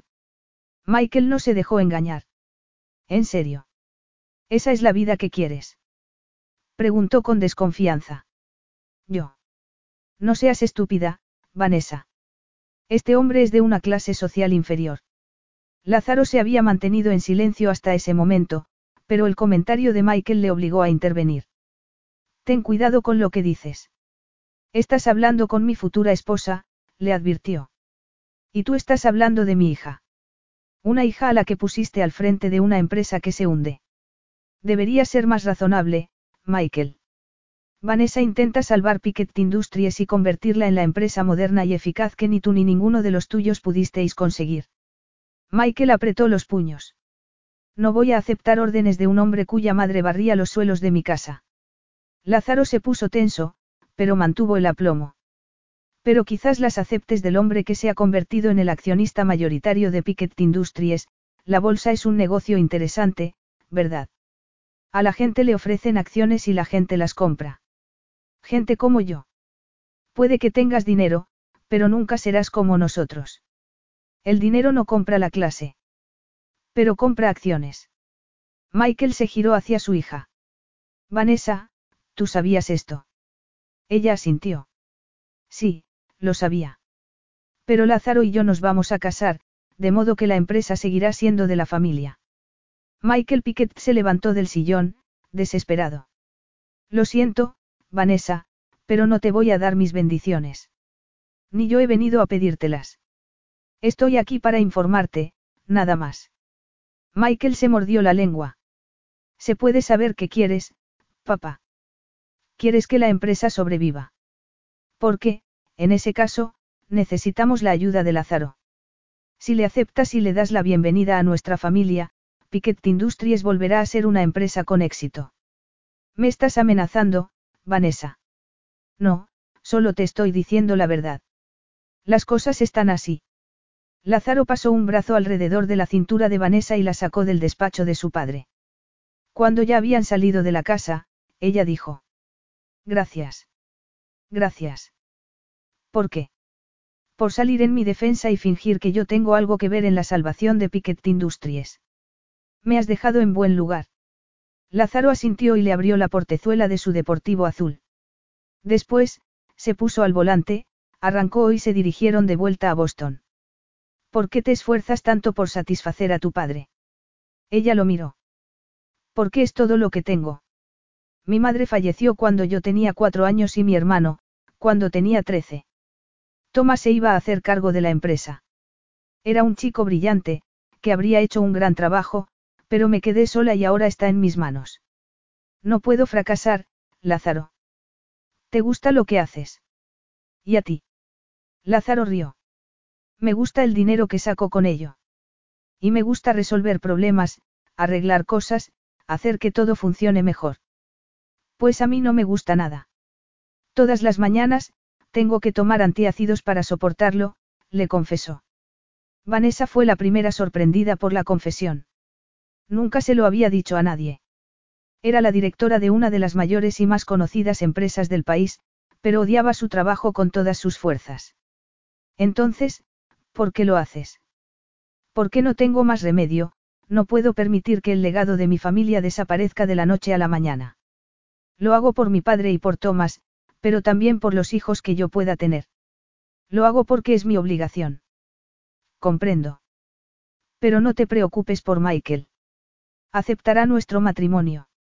Él tampoco tiene más remedio que aceptarlo. Lo sé. Vanessa sacó su teléfono móvil y se puso a juguetear con él mientras hablaba. Hasta sacó una fotografía del anillo de compromiso, que brillaba bajo la luz de la tarde. ¿Qué harías con tu vida si pudieras elegir? Preguntó él con curiosidad. Ella sonrió. ¿Hacer fotos? ¿De qué? Vanessa apoyó la cabeza en el respaldo del asiento y se relajó un poco. De todo. Bueno, puede que tengas tiempo libre en el futuro. Quizás no lo tengas para fotografiarlo todo, como dices, pero seguro que lo tendrás para fotografiar bastantes cosas. Vanessa volvió a sonreír. Sí, es posible que tenga tiempo cuando salvemos la compañía. Lo tendrás. Sabes que eres el primero al que le cuento todo eso. Supongo que es un buen síntoma, los maridos deben saber cosas de sus esposas que nadie más sabe. Vanessa se estremeció. Sí, supongo que lo es. Salvo por el hecho de que nuestro matrimonio no va a ser real. Va a ser completamente real, la contradijo. Pero sin amor. Eso es cierto. Y, sin amor, ningún matrimonio es real. Lázaro le lanzó una mirada y Vanessa se puso las gafas para que no pudiera ver la expresión de sus ojos. Creo recordar que tampoco estabas enamorada del hombre con quien tu padre te había comprometido. No, no lo estaba. De hecho, nos conocemos muy poco, pero procuraba no pensar en ello. Pues esto no es diferente. Vanessa pensó que se equivocaba. Era muy diferente. Con Craig Freeman nunca había sentido las cosas que sentía con Lázaro Marino. No, claro, no lo es. Súbitamente, Lázaro cambió de conversación. ¿Hay alguna posibilidad de que te tomes unas vacaciones cortas? ¿De cuánto tiempo? Una semana. Estoy haciendo un trabajo para una empresa argentina y tengo que viajar a Buenos Aires. ¿Y quieres que te acompañe? ¿Se te ocurre una forma mejor de celebrar nuestro compromiso? No me voy a acostar contigo. Creo que lo dejé bien claro. Oh, sí, muy claro, aunque lo disimulaste notablemente bien cuando nos dimos ese beso, ironizó él. Un beso no es una relación sexual. Tiendes a confundir las dos cosas. Te aseguro que no las confundo en absoluto. Soy muy consciente de que besar no es lo mismo que hacer el amor. Me alegro, porque un simple beso no te da derecho a nada más. Yo no me acuesto con hombres que no conozco. ¿Y si ese es el objetivo de tu invitación? No lo es, Vanessa, solo me pareció que llevarte de vacaciones sería un detalle bonito. Pero, si aquí eres más feliz, quédate. Vanessa consideró las opciones que tenía. Por un lado, se podía quedar en el despacho, mirando las paredes, por otro, se podía marchar una semana entera a Argentina. La decisión era tan obvia que no lo dudó. Necesitaba escapar. Huir de la realidad, aunque fuera en compañía de Lázaro. Iré. Excelente. Así nos conoceremos mejor. Buenos Aires resultó ser una ciudad fantástica, llena de energía. Vanessa no había visto nada parecido. Había viajado mucho antes de terminar secundaria, pero siempre en compañía de su padre y siempre en limusinas que, al final del trayecto, se detenían en complejos hoteleros de lujo. Hasta entonces, no había tenido ocasión de conocer realmente otros países y otras culturas. Ni siquiera sabía lo que se había estado perdiendo. Mientras admiraba los edificios y las luces de la ciudad, se giró hacia Lázaro, que viajaba con ella en el asiento trasero del vehículo y preguntó. ¿Te criaste aquí? Sí. Nos marchamos cuando yo tenía 13 años. Es un lugar precioso. Sí. Siempre que no vayas a la zona donde crecí, claro. Pero todas las ciudades tienen sus barrios bajos. Y tú eres de un barrio bajo. Eso te incomoda, princesa. No, bueno, sí. Me incomoda que tú y que tantas personas como tú vivan en condiciones insalubres. Así son las cosas. Lo sé. Espero que no te moleste casarte con un hombre que surgió de la nada. Como bien dijo tu padre, la clase no se puede comprar con dinero. Eso no me ha molestado nunca, Lázaro. Nunca. Pues yo no lo recuerdo así. ¿Cómo lo recuerdas tú? Yo recuerdo que me arriesgaba a sufrir las iras de mi padre cada vez que hablaba contigo y que jamás te traté como si te considerara inferior. De hecho, todo mi mundo giraba alrededor de ti. En ese momento, el coche giró en una esquina y se detuvo frente a unos edificios altos, de color blanco. Mi ático está aquí, dijo Lázaro. Bien. Bien. Sí, este sitio me encanta. Vanessa salió del coche sin esperar a Lázaro. No quería seguir con la conversación. No quería hablar de lo idiota que había sido en su adolescencia, cuando se enamoró de él, ni quería que Lázaro fuera consciente de que estaba a punto de cometer el mismo error. Para sobrevivir a él, tendría que mantenerse fría y distante. Y sabía que podía hacerlo. Durante años, se había acostumbrado a fingir. Lázaro la siguió al exterior y sacó el equipaje del maletero, rechazando la ayuda del chofer. Vanessa no tuvo más remedio que admirar la elegancia de sus movimientos. Incluso enfadado, porque era evidente que estaba enfadado con ella, seguía siendo el hombre más impresionante al que había visto. Te vas a destrozar las muelas. ¿Cómo? Si sigues apretando la mandíbula de ese modo, te vas a destrozar las muelas, explicó Vanessa. En mi colegio había una chica a quien le tuvieron que poner un aparato para que dejara de hacer eso. Lázaro sonrió con humor. A mí me se ocurre otra solución. ¿Cuál? Que dejes de causarme tanto estrés. Vanessa soltó una carcajada. Yo te estreso, Lázaro. ¿En serio? Lázaro, que ya se dirigía con las maletas a la entrada del edificio, se detuvo y la miró con intensidad. Y, durante unos segundos, Vanessa se olvidó de respirar. Nada le parecía más importante que su relación con él. Bueno, supongo que, Estrés, no es la palabra más adecuada para definirlo. Ah, no. Preguntó con debilidad. No, últimamente tengo problemas para dormir. ¿Por qué? ¿Por qué no pego ojo desde que te acercaste a mí en el museo? Te deseo constantemente. Te deseo conmigo, entre mis brazos, en mi cama.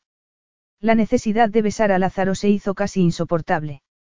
Le costó recordar por qué se empeñaba en resistirse al deseo. Entonces, él dejó una de las maletas en el suelo y le acarició el labio inferior con el pulgar. Vanessa abrió la boca y le lamió el dedo sin poder evitarlo, dominada por la curiosidad y por la excitación.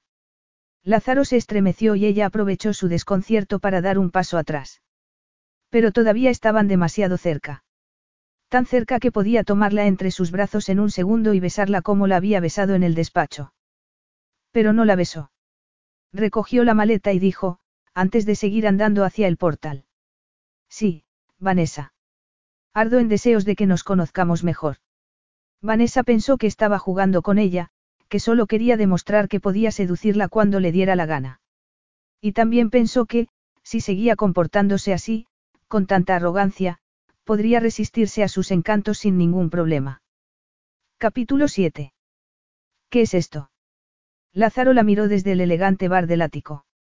Ah, eso, me encargué de que trajeran algunas cosas que podías necesitar. Vanessa se había quedado asombrada. Pero el motivo de su asombro no era el gigantesco vestidor lleno de todo tipo de ropa, desde vestidos a bañadores, sino la cámara que estaba en mitad de la cama, dentro de una bolsa. Mencionaste que te gustaba la fotografía, continuó él. Ella asintió, se acercó a la cama y abrió la bolsa. Junto con la cámara, había varios tipos de lentes y de filtros, además de todos los accesorios que se podían imaginar. Mucho más de lo que necesitaba para hacer fotos por diversión. ¿Por qué? ¿Por qué has hecho esto, Lázaro? Él se apartó de la barra, con una copa en la mano. ¿Por qué no? Vi que hacías fotos con tu teléfono móvil y se me ocurrió que preferirías una cámara de verdad. Especialmente, porque supuse que querrías hacer fotografías de Buenos Aires. Sí, es cierto, lo estaba deseando. Gracias. Lázaro se encogió de hombros. De nada. El dinero no significa nada para mí. Pero esto es mucho más que un asunto de dinero. No, no lo es. Oh, vamos, te has tomado la molestia de... Vas a ser mi esposa, Vanessa, la interrumpió. Quiero que estés contenta. ¿Pensabas acaso que tenía intención de mantenerte secuestrada hasta el fin de tus días? No tengo interés en complicarte las cosas. Bueno, no había pensado mucho al respecto, admitió. No. Preguntó con sarcasmo. Vanessa respondió con sinceridad. No, me limito a intentar sobrevivir, y no solo desde que te empeñaste en jugar a la ruleta rusa con mi vida, sino desde antes. Hace años que me contento con intentar sobrevivir. Ah, yo también soy especialista en eso. Pues no es divertido. No, no lo es. Pero dime una cosa, ¿por qué te empeñas en trabajar en esa empresa? Y no me repitas que lo haces por tu familia y por los hijos que vayas a tener. Podrías desempeñar un papel menos activo, más secundario. Pero no sería lo mismo. No, desde luego que no. Te ahorrarías los antiácidos. Y supongo que bastantes disgustos. Soy una buena profesional, pero no tengo el talento necesario para ser un genio de los negocios, admitió. Lázaro se llevó su copa a los labios y echó un trago. Puede que no tengas talento para los negocios, Vanessa, pero eso no significa que no lo tengas para otras cosas. Vanessa se quedó perpleja. No esperaba un halago por su parte. Es una lástima que Piquet Industries sea lo único que me importa. ¿Por qué? No lo entiendo. ¿Y tú dices eso? Precisamente tú.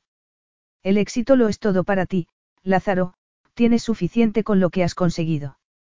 ¿O quieres más? Ya conoces la respuesta a esa pregunta. Exacto, la conozco. Siempre quieres más porque siempre queda algo por conseguir.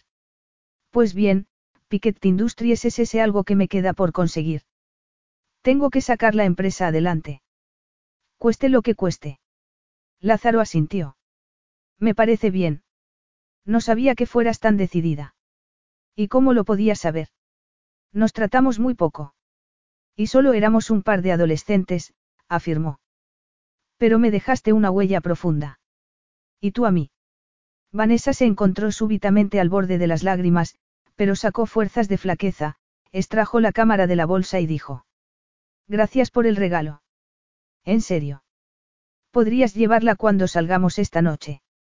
Vamos a salir. Pensé que te gustaría ver la ciudad. Por supuesto. Me gustaría mucho. Excelente. Tengo que pasar por el despacho de Paolo Cruz para informarle sobre lo que se va a discutir en la reunión de mañana, pero cuando vuelva, saldremos de casa e iremos a cenar, prometió. Vanessa pensó que la cámara y la cena de aquella noche eran un regalo muy especial. Demostraban que Lázaro la escuchaba y, sobre todo, que la quería hacer feliz. En un día normal, Vanessa se bastaba y se sobraba para acelerar el pulso de Lázaro y despertar su libido, pero cuando la vio aquella noche con zapatos de aguja y un vestido negro, de escote pronunciado y una abertura en la falda por donde asomaba un muslo impresionante, pensó que era demasiado para él. Los días que llevaban en Buenos Aires habían sido una prueba muy dura. La deseaba hasta el extremo de que las duchas frías habían dejado de surtir efecto. Y, sin embargo, se refrenaba.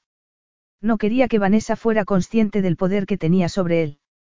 Sin embargo, después de tres días en Buenos Aires y doce años de espera, la necesidad de abrazarla era tan intensa que resistirse a ella resultaba dolorosa.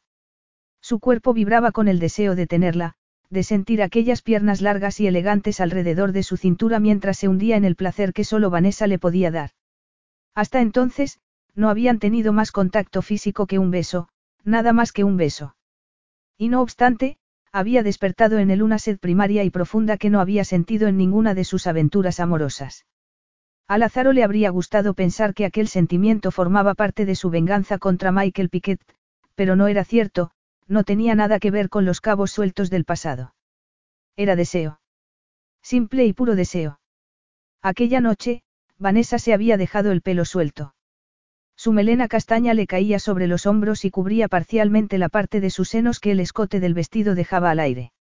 Estaba tan bella que hasta ella misma se debía de sentir algo insegura con su aspecto, ¿por qué preguntó? Me he arreglado demasiado. No, ni mucho menos, respondió él. Entonces, ¿nos vamos? Sí. Habían quedado en salir a cenar, pero cenar era lo último que a Lázaro le apetecía. Solo quería apretarse contra ella, acariciarla y arrancar gemidos de placer a aquellos labios pintados con carmín rojo. Aunque en honor a tu vestido, continuó, iremos a un lugar ligeramente distinto al que tenía en mente. Las calles de Buenos Aires estaban abarrotadas hasta de noche.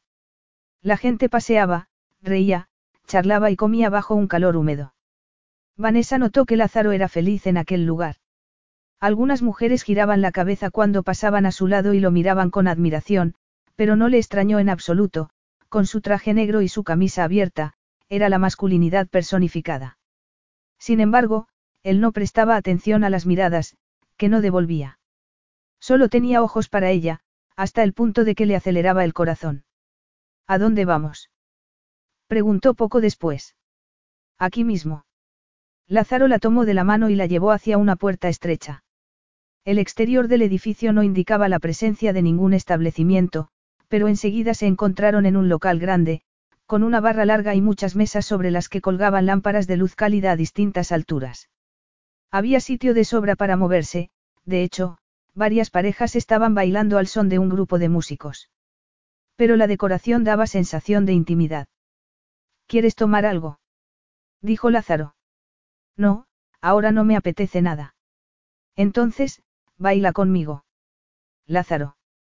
Y no me digas que no sabes bailar, porque estoy seguro de que una mujer de tu posición habrá dado clases de baile desde la infancia. Pero no sé bailar tango, alegó. Yo, sí. Y como soy tu futuro esposo, tendrás que aprender a bailar conmigo. ¿No te parece? Contraatacó. ¿Es que pretendes que bailemos tango en nuestra boda? Preguntó ella con una sonrisa. A Vanessa le pareció una idea divertida. Era un baile demasiado sensual para un mundo tan rígido y conservador como el de los Piquet. ¿Por qué no? Daríamos que hablar a la gente. Ya hablan bastante de nosotros, Lázaro. Sí, supongo que sí. Los ojos de Lázaro brillaron con la luz tenue del local. Allí parecía distinto, más peligroso.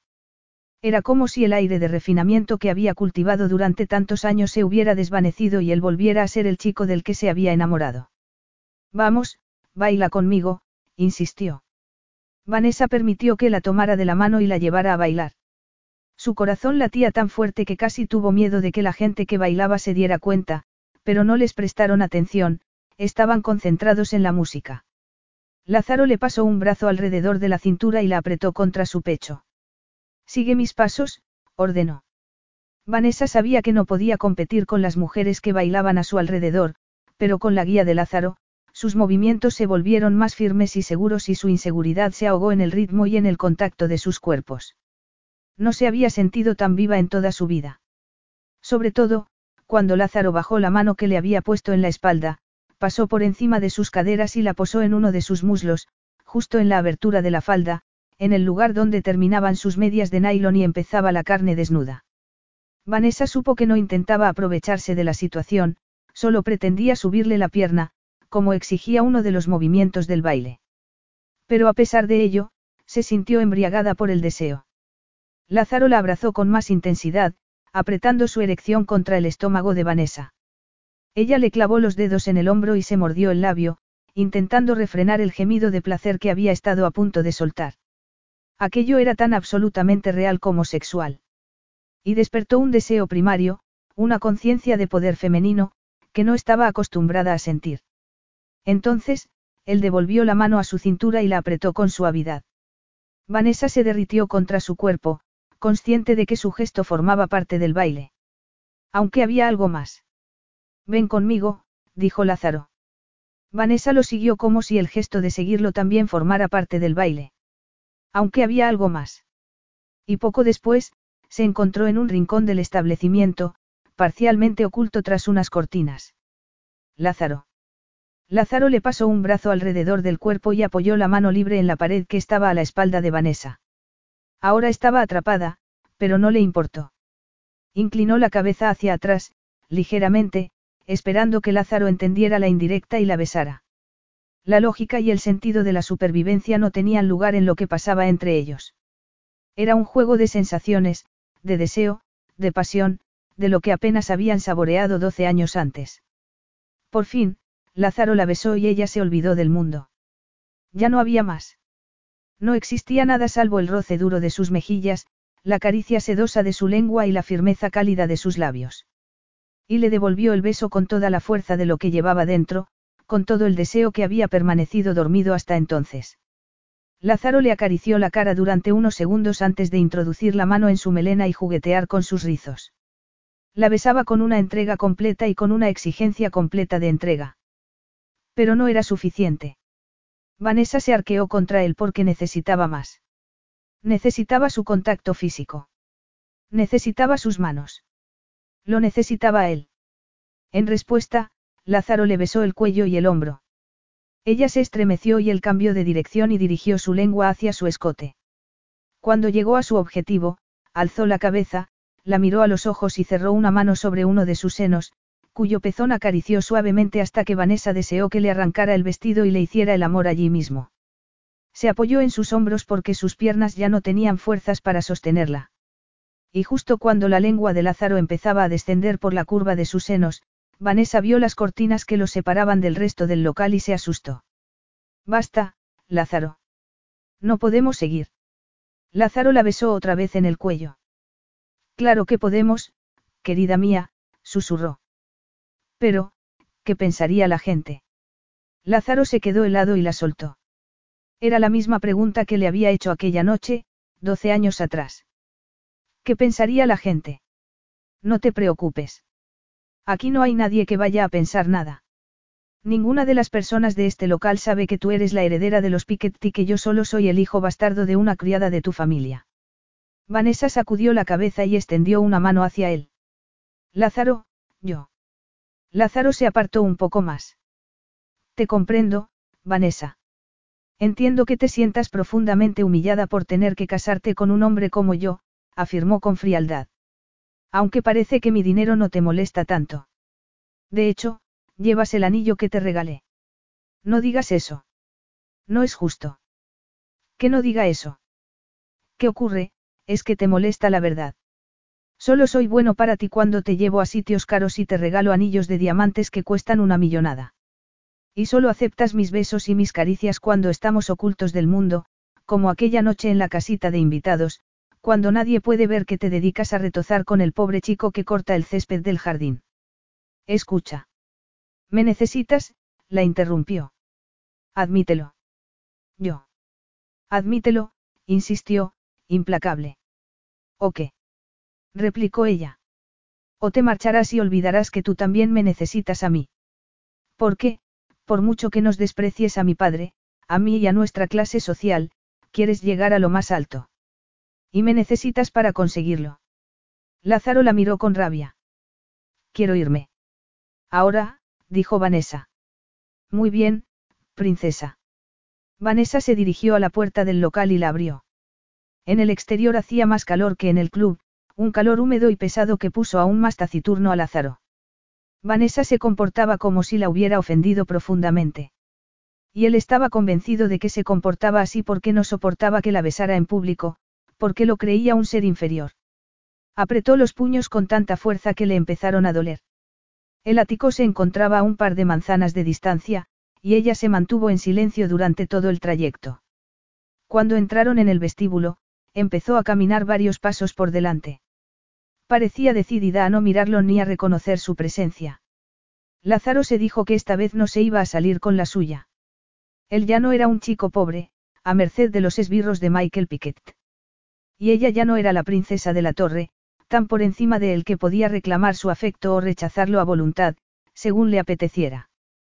Tendrás que superar tu aversión a que te vean conmigo en público, mi amor. Vanessa se detuvo en seco y se giró hacia él. También tengo que superar mi aversión a que me manosees delante de otras personas.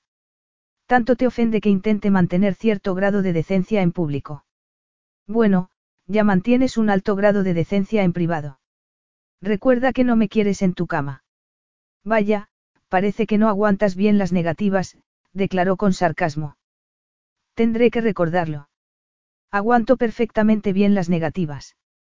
Pero no soporto a las mujeres que me consideran bueno para coquetear un rato y malo para acostarse conmigo. Ella apretó los labios y dio un paso hacia él. ¿Eso es lo que crees que estaba haciendo? ¿Jugar contigo? Preguntó, sacudiendo la cabeza. Pues te equivocas, no estaba pensando en nada. Si hubiera pensado, no habría permitido que me tocaras. Extraña base para un matrimonio feliz, ironizó. No más extraña que casarse por intereses puramente empresariales. Sin embargo, ¿qué puedo decir yo? No soy un genio de los negocios.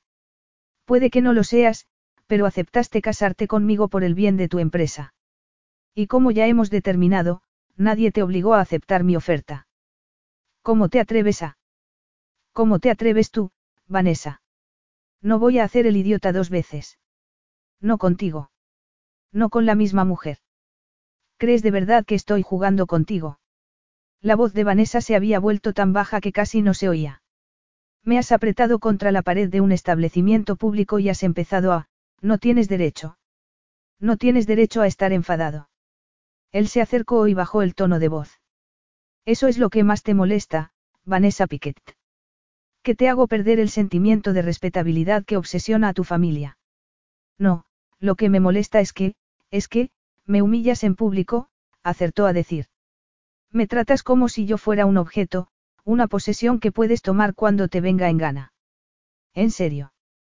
Tanto te humilla mi contacto. La respiración de Vanessa se había acelerado y sus senos subían y bajaban con cada aliento. Lázaro estaba furioso y excitado al mismo tiempo, porque su cuerpo la seguía deseando a pesar de todo.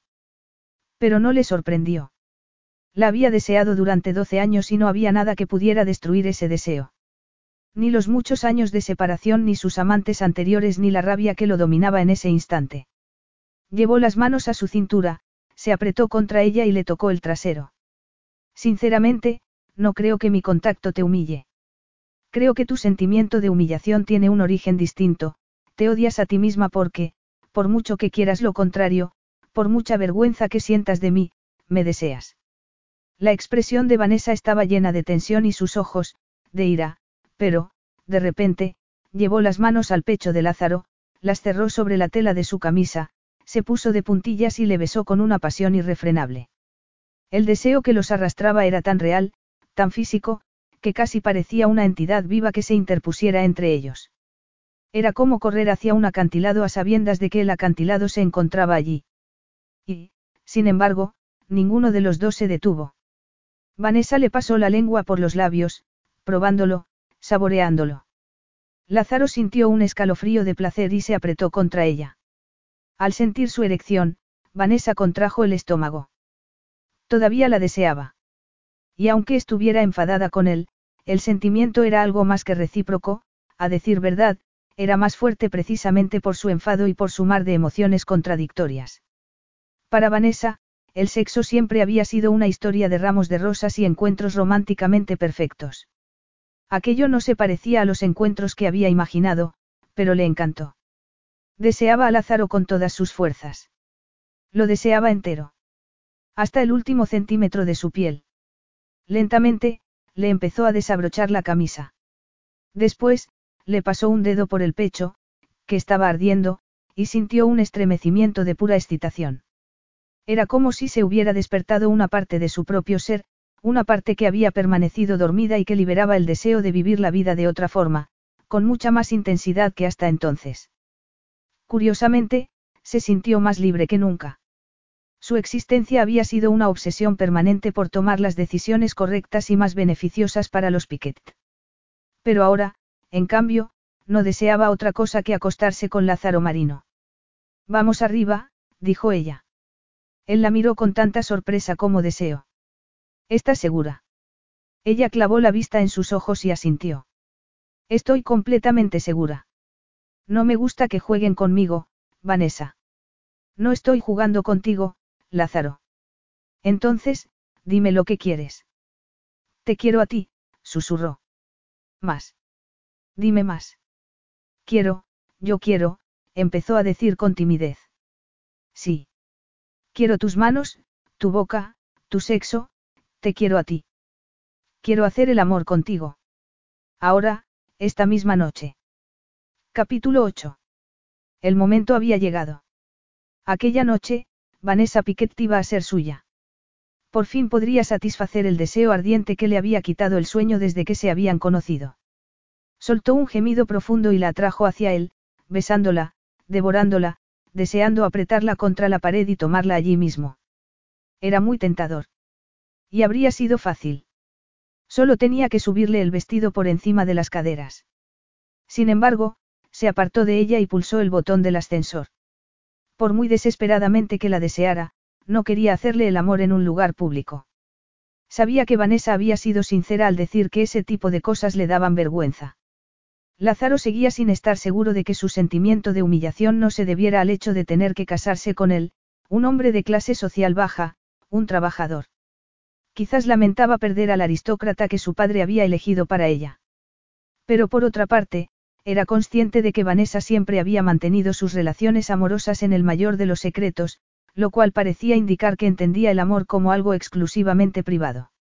Cuando las puertas del ascensor se abrieron, sintió una necesidad tan intensa de protegerla que le sorprendió. Lázaro pulsó el botón del ático inmediatamente, decidido a no perder más tiempo del necesario. Después, contempló el rubor de sus mejillas y pensó que aquello ya no tenía nada que ver con su venganza personal contra los Piquet.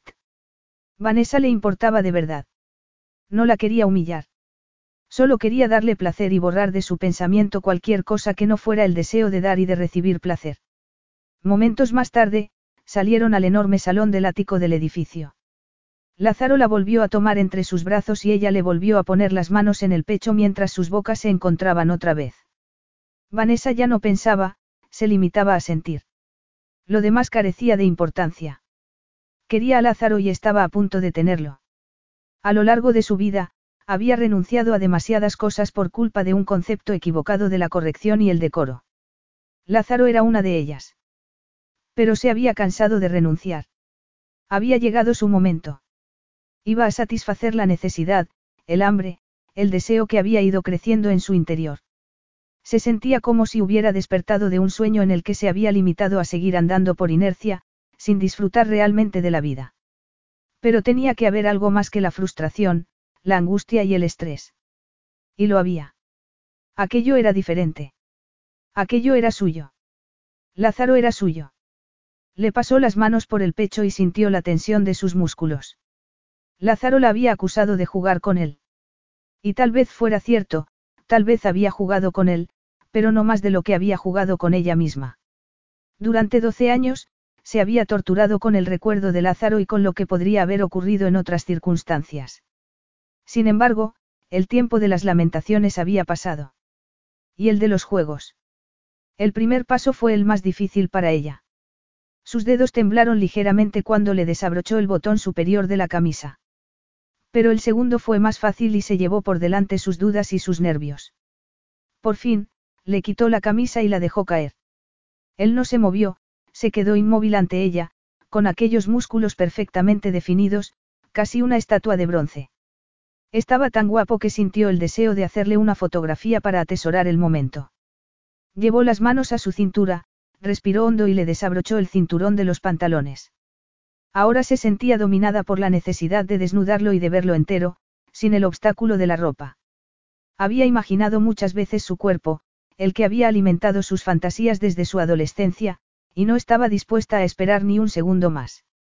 Le bajó los pantalones y los calzoncillos con un movimiento rápido y él se los quitó de encima sin apartar la vista de sus ojos. Lázaro tampoco se movió entonces.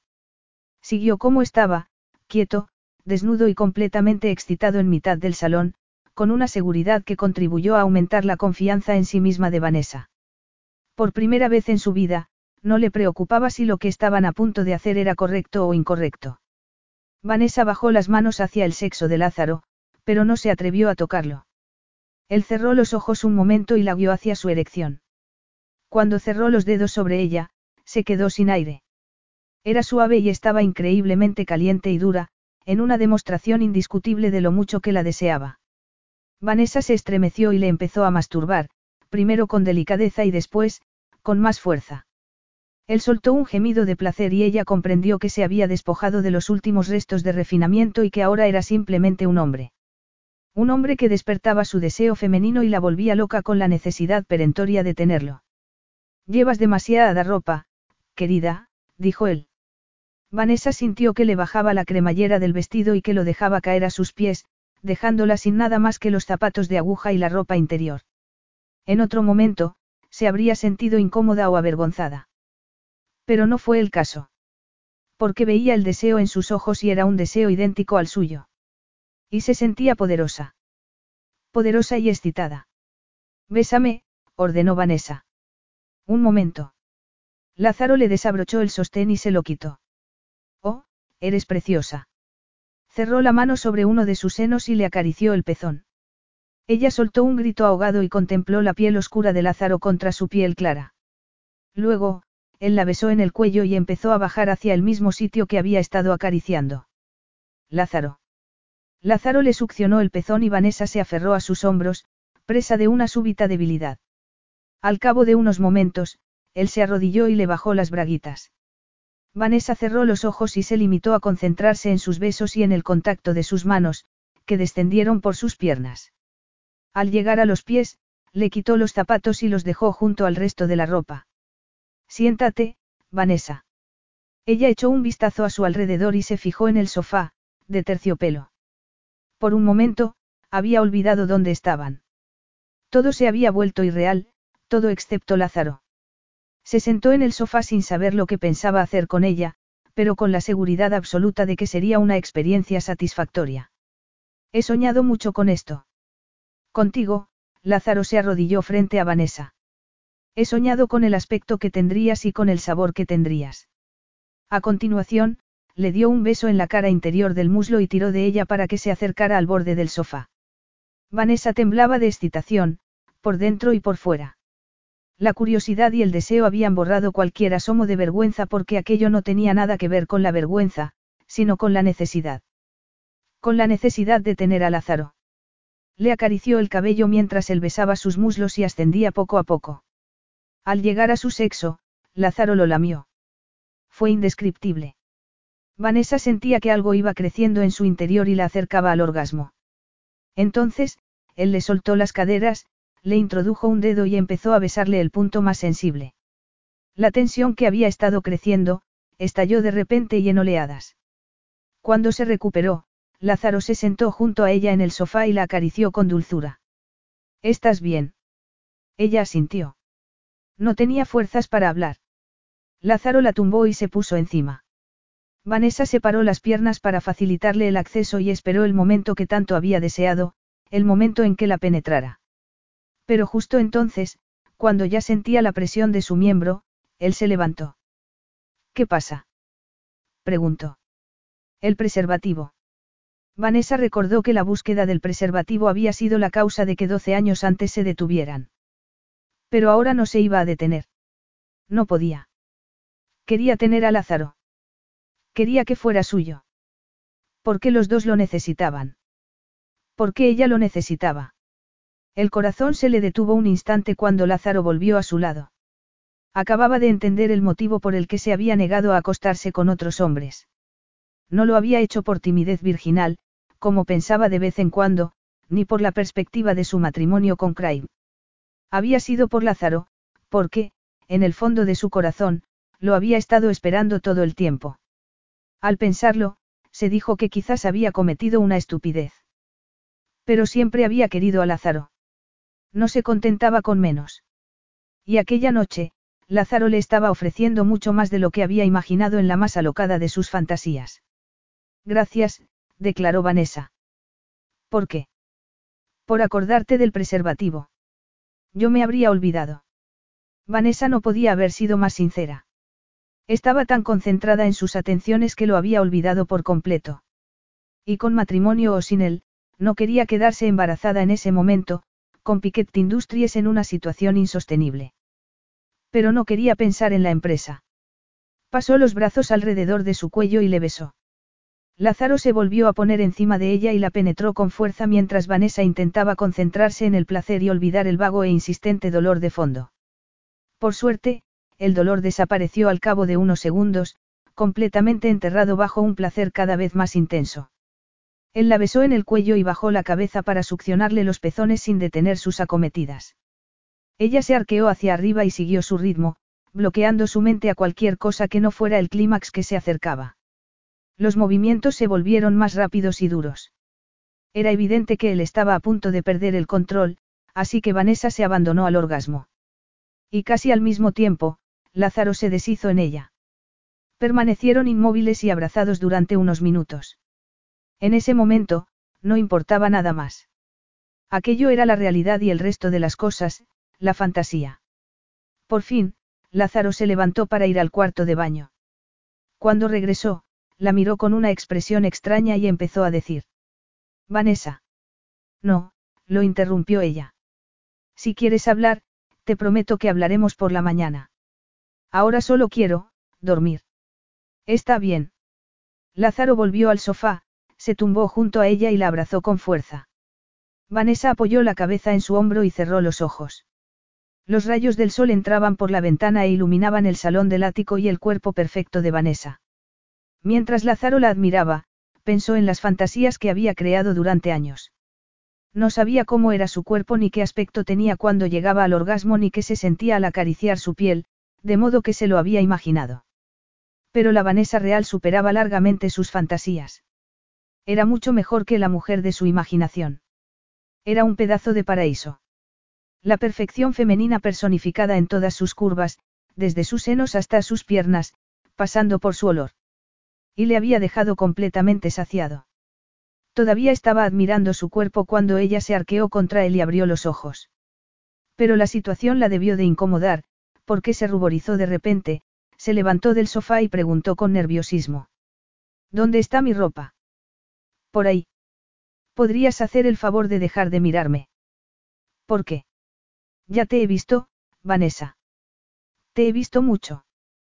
Por favor, le rogó. Él asintió y giró la cabeza hacia la ventana, aunque tuvo que hacer un esfuerzo.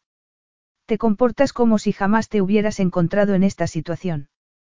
El silencio de Vanessa fue tan explícito que Lázaro lo comprendió al instante y la volvió a mirar. Estaba de pie, mordiéndose el labio inferior y apretando el vestido contra su cuerpo desnudo. Es tu primera vez. En lugar de contestar, Vanessa contraatacó con otra pregunta. ¿Te has acostado con muchas mujeres? Él arqueó una ceja, sorprendido. ¿Cómo?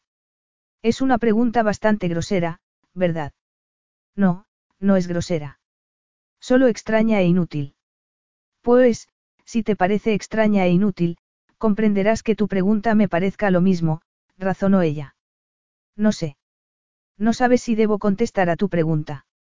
No, no sé con cuántas mujeres me he acostado. Vanessa frunció el ceño. Ah. Lázaro no intentaba ofender a Vanessa ni jactarse de sus conquistas.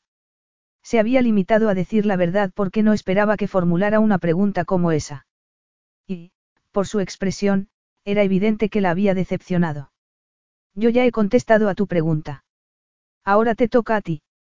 Ella lo miró a los ojos. Sí. Es mi primera vez. Lázaro tardó unos segundos en reaccionar. Pero, ¿cómo es posible? Siempre creí que habías perdido tu virginidad antes de que nos conociéramos. Pues te equivocaste. No lo entiendo, Vanessa. ¿Por qué te has mantenido virgen? ¿Y tú? ¿Por qué eres incapaz de recordar con cuántas mujeres te has acostado?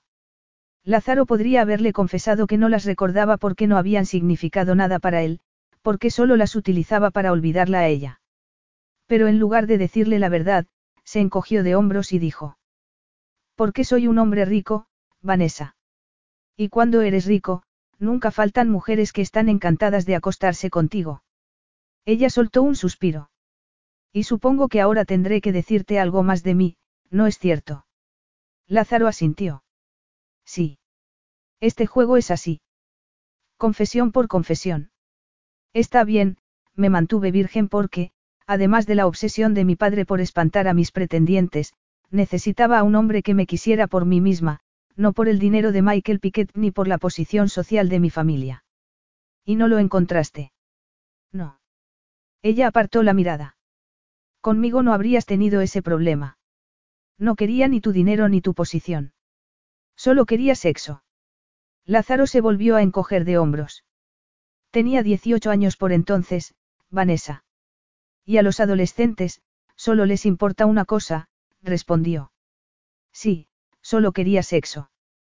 Pero ya no. Ahora quieres mis contactos. Las cosas cambian. Ella asintió. Podrías darte la vuelta y dejar de mirarme otra vez. Si me sigues mirando, tendré que salir de la habitación. Lázaro hizo caso omiso. Dime una cosa, Vanessa, ¿por qué te has acostado conmigo? Vanessa lo miró con seriedad. Cuando lo sepa, te lo diré. Solo entonces, él se dio la vuelta y se dedicó a contemplar las vistas para que ella no se sintiera tan incómoda.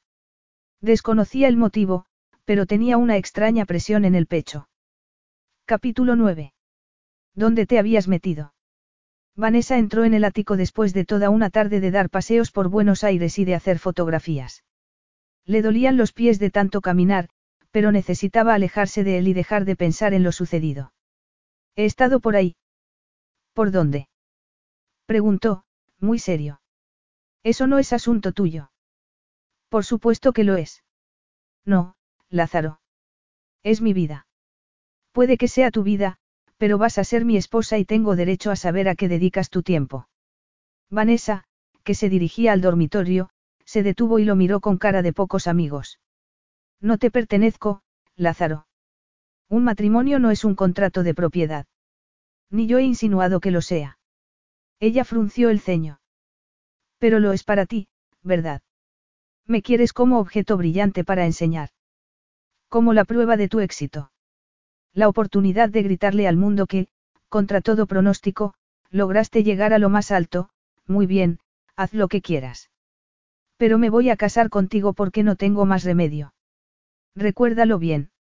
Con los ojos inyectados en lágrimas, Vanessa se dirigió a la puerta corredera de la terraza, que abrió. Después, salió al exterior, se apoyó en la barandilla e intentó dominar su tristeza y su desesperación. No podía permitir que las palabras de Lázaro la afectaran tanto. Aunque, en más de un sentido, estaba peligrosamente cerca tener razón. En realidad, Vanessa no creía que la quisiera como objeto, pero Lázaro tenía poder sobre sus emociones y ella no lo tenía sobre las de él. Además, tampoco se hacía ilusiones sobre su relación. Solo le gustaba su cuerpo. El sexo. Y cuando la atracción física desapareciera, se encontraría casada con un hombre que no estaba enamorado de ella. Apretó los dientes y se preguntó por qué, entre todos los hombres posibles, se sentía atraída por Lázaro Marino. Cerró los ojos e imaginó un día de doce años atrás, con el sol calentando su piel y la sonrisa de un chico que significaba mucho para ella. Su relación no había sido real ni siquiera entonces. Había sido una fantasía a la que seguía ridículamente aferrada. Pero en cualquier caso, Lázaro era el único hombre que despertaba su pasión. No había mentido al afirmar que le había estado esperando. Anoche no te obligué a acostarte conmigo. No tuvo nada que ver con nuestro acuerdo ni con el futuro de Piquet Industries. Terminamos en la cama porque quisiste. Vanessa se giró y vio que Lázaro la miraba con ira. No terminamos en la cama, sino en el sofá. Lázaro hizo caso omiso del comentario. No te obligué a hacer el amor, insistió. Lo hicimos porque tú lo deseabas. A Vanessa le habría gustado negarlo, pero no pudo. No tenía el carácter necesario para mentir de un modo tan evidente. ¿Me deseas, Vanessa? Ella se mantuvo en silencio. Dime qué me deseas, continuó él. Vanessa tragó saliva y se alejó un poco. Lázaro la siguió, le puso una mano en la curva de la cintura y le apartó el pelo de la cara. Dime qué me deseas, volvió a decir. En ese momento, Vanessa se dio cuenta de que necesitaba oírlo de verdad. La armadura de Lázaro era demasiado fuerte como para que sus palabras la atravesaran, pero, por lo visto, no tanto como para hacerlo inmune. Aquello le sorprendió. Siempre había pensado que Lázaro era invencible, un hombre con el poder y la libertad necesarias para hacer lo que le viniera en gana, un hombre que vivía la vida plenamente. ¿Me deseas, Vanessa? afirmó. ¿Me deseas? Sí, admitió en un susurro. Y ahora no se trata del dinero ni de lo que yo puedo hacer por la empresa de mi familia, ¿verdad? Ella sacudió la cabeza. No, no se trata de eso. Lázaro llevó una mano a la cremallera del vestido y se la bajó de repente, dejando desnuda su espalda. Vanessa se excitó al instante, pero relajó los hombros y permitió que el vestido cayera al suelo y que la brisa le acariciara la piel. Aunque seguían en la terraza, el ático estaba tan alto que nadie los podía ver. Y aunque alguien los pudiera haber visto, a Vanessa le habría dado igual. Lázaro le pasó las dos manos por el estómago, en un movimiento sensual que la dejó casi sin fuerzas. No me acosté contigo ni por el dinero ni por la empresa, Vanessa soltó un gemido al sentir que Lázaro le tocaba los senos. Me acosté contigo porque te deseo. Él la besó en el cuello y en los hombros, pero no era suficiente para ella. Sentía un calor entre las piernas cuya satisfacción exigía mucho más que unas cuantas caricias, pero necesitaba que él sintiera lo mismo. Se dio la vuelta, apoyó la espalda en la barandilla y apretó los senos contra su pecho. Dime que tú también me deseas. Él le apretó la erección contra el estómago. ¿A ti qué te parece? Dímelo con palabras, Lázaro. Dime que me deseas a mí. No mi posición social ni mis contactos, sino a mí. Los ojos de Lázaro se oscurecieron. Te deseo a ti. Pronuncia mi nombre. Necesito oírlo. Te deseo, Vanessa. Ella suspiró. Oh, Lázaro. Lázaro le dio un beso lleno de pasión ante el que ella respondió del mismo modo, sin inhibición alguna. Después, él la alzó en brazos y la llevó al interior del ático. Esta vez lo haremos en la cama, dijo. Vanessa había evitado el dormitorio de Lázaro, y no por casualidad. Cuando miraba la enorme cama, su imaginación se desbordaba y terminaba por fantasear sobre lo que se sentiría al hacer el amor con él. Nerviosa. Sí, un poco, admitió. Lázaro la dejó en la cama y ella se estremeció. ¿Tienes frío? No. Rápidamente, él se desabrochó la camisa y la arrojó al suelo. Vanessa no pudo hacer nada salvo contemplar la perfección de su cuerpo.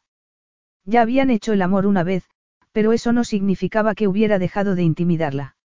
Era un hombre con mucha experiencia, un hombre fantástico en la cama. Y no se sentía a su altura en ese sentido.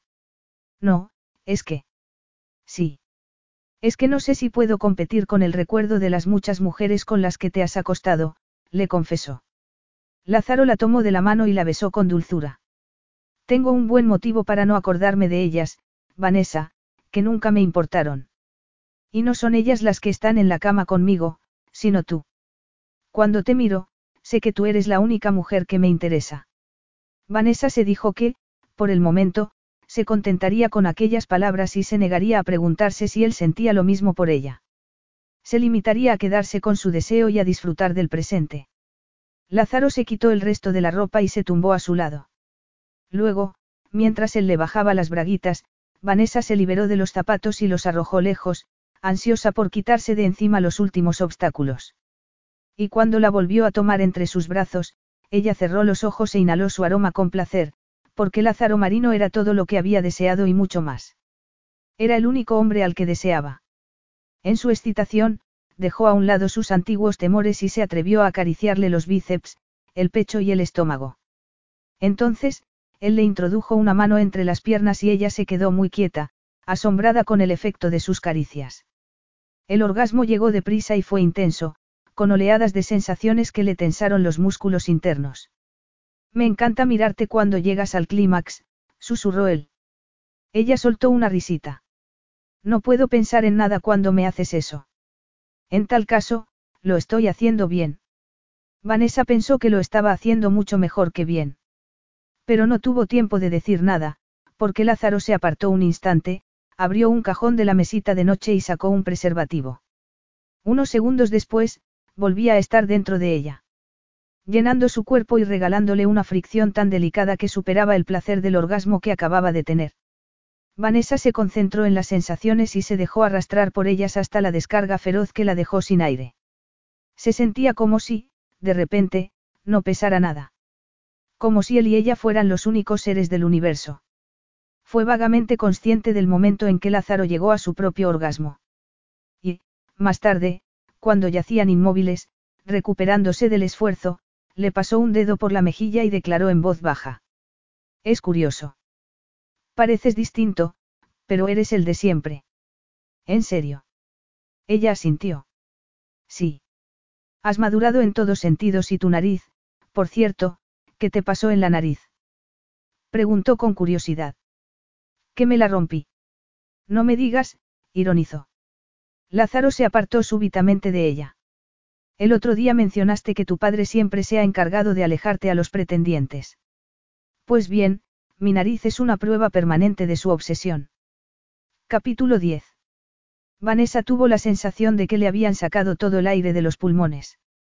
Las palabras de Lázaro no admitían duda alguna. Se preguntó cómo era posible que fuera cierto, pero supo que era cierto. ¿Por qué lo explicaba todo? Explicaba la animosidad de Lázaro cuando hablaba de los Piketty, particularmente, de su padre. Hasta entonces, había creído que solo estaba enfadado con la vida en general. Pero no era así. Estaba enfadado con ellos, con su familia. ¿Qué pasó? En realidad, Vanessa no quería saber lo que había pasado. Habría preferido taparse las orejas y esconderse debajo de las sábanas. Dímelo tú. Yo. Por supuesto, Vanessa. Es que nunca te preguntaste por qué desaparecí de un modo tan repentino. No te preguntaste por qué no me volviste a ver. No te preguntaste por qué se había ido mi madre. Sí, claro, Claro que me lo pregunté. Él sacudió la cabeza. ¿Y a qué conclusión llegaste? Bueno, pensé que te habías marchado porque yo me había negado a acostarme contigo, respondió. Lázaro le dedicó una sonrisa sin humor alguno. Vaya, parece que nos conocíamos muy poco. ¿Qué quieres decir? Tú pensaste eso y yo pensé que me habías rechazado porque no era de tu clase social.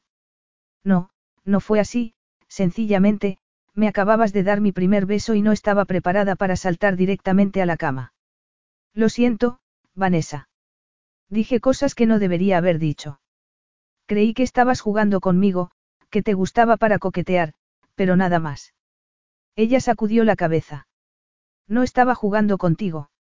Pero reconozco que me preocupaba lo que la gente pudiera pensar si me descubrían. Si te descubrían conmigo. No, con cualquiera. Sin embargo, tú siempre has conseguido que pierda el control. Y, a veces, me da miedo. Se quedaron en silencio durante unos segundos interminables. De haber podido, Vanessa habría seguido así, sin decir nada, pero no podía. Tenía una pregunta importante, que todavía no había formulado. ¿Qué te hizo mi padre?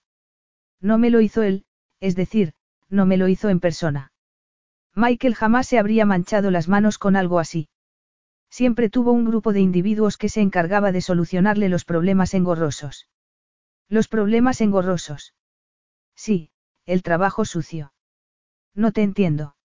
Lázaro se puso tenso. No hay mucho que entender, Vanessa. Yo había cometido el pecado de tocar a su maravillosa hija. ¿Y qué te hicieron?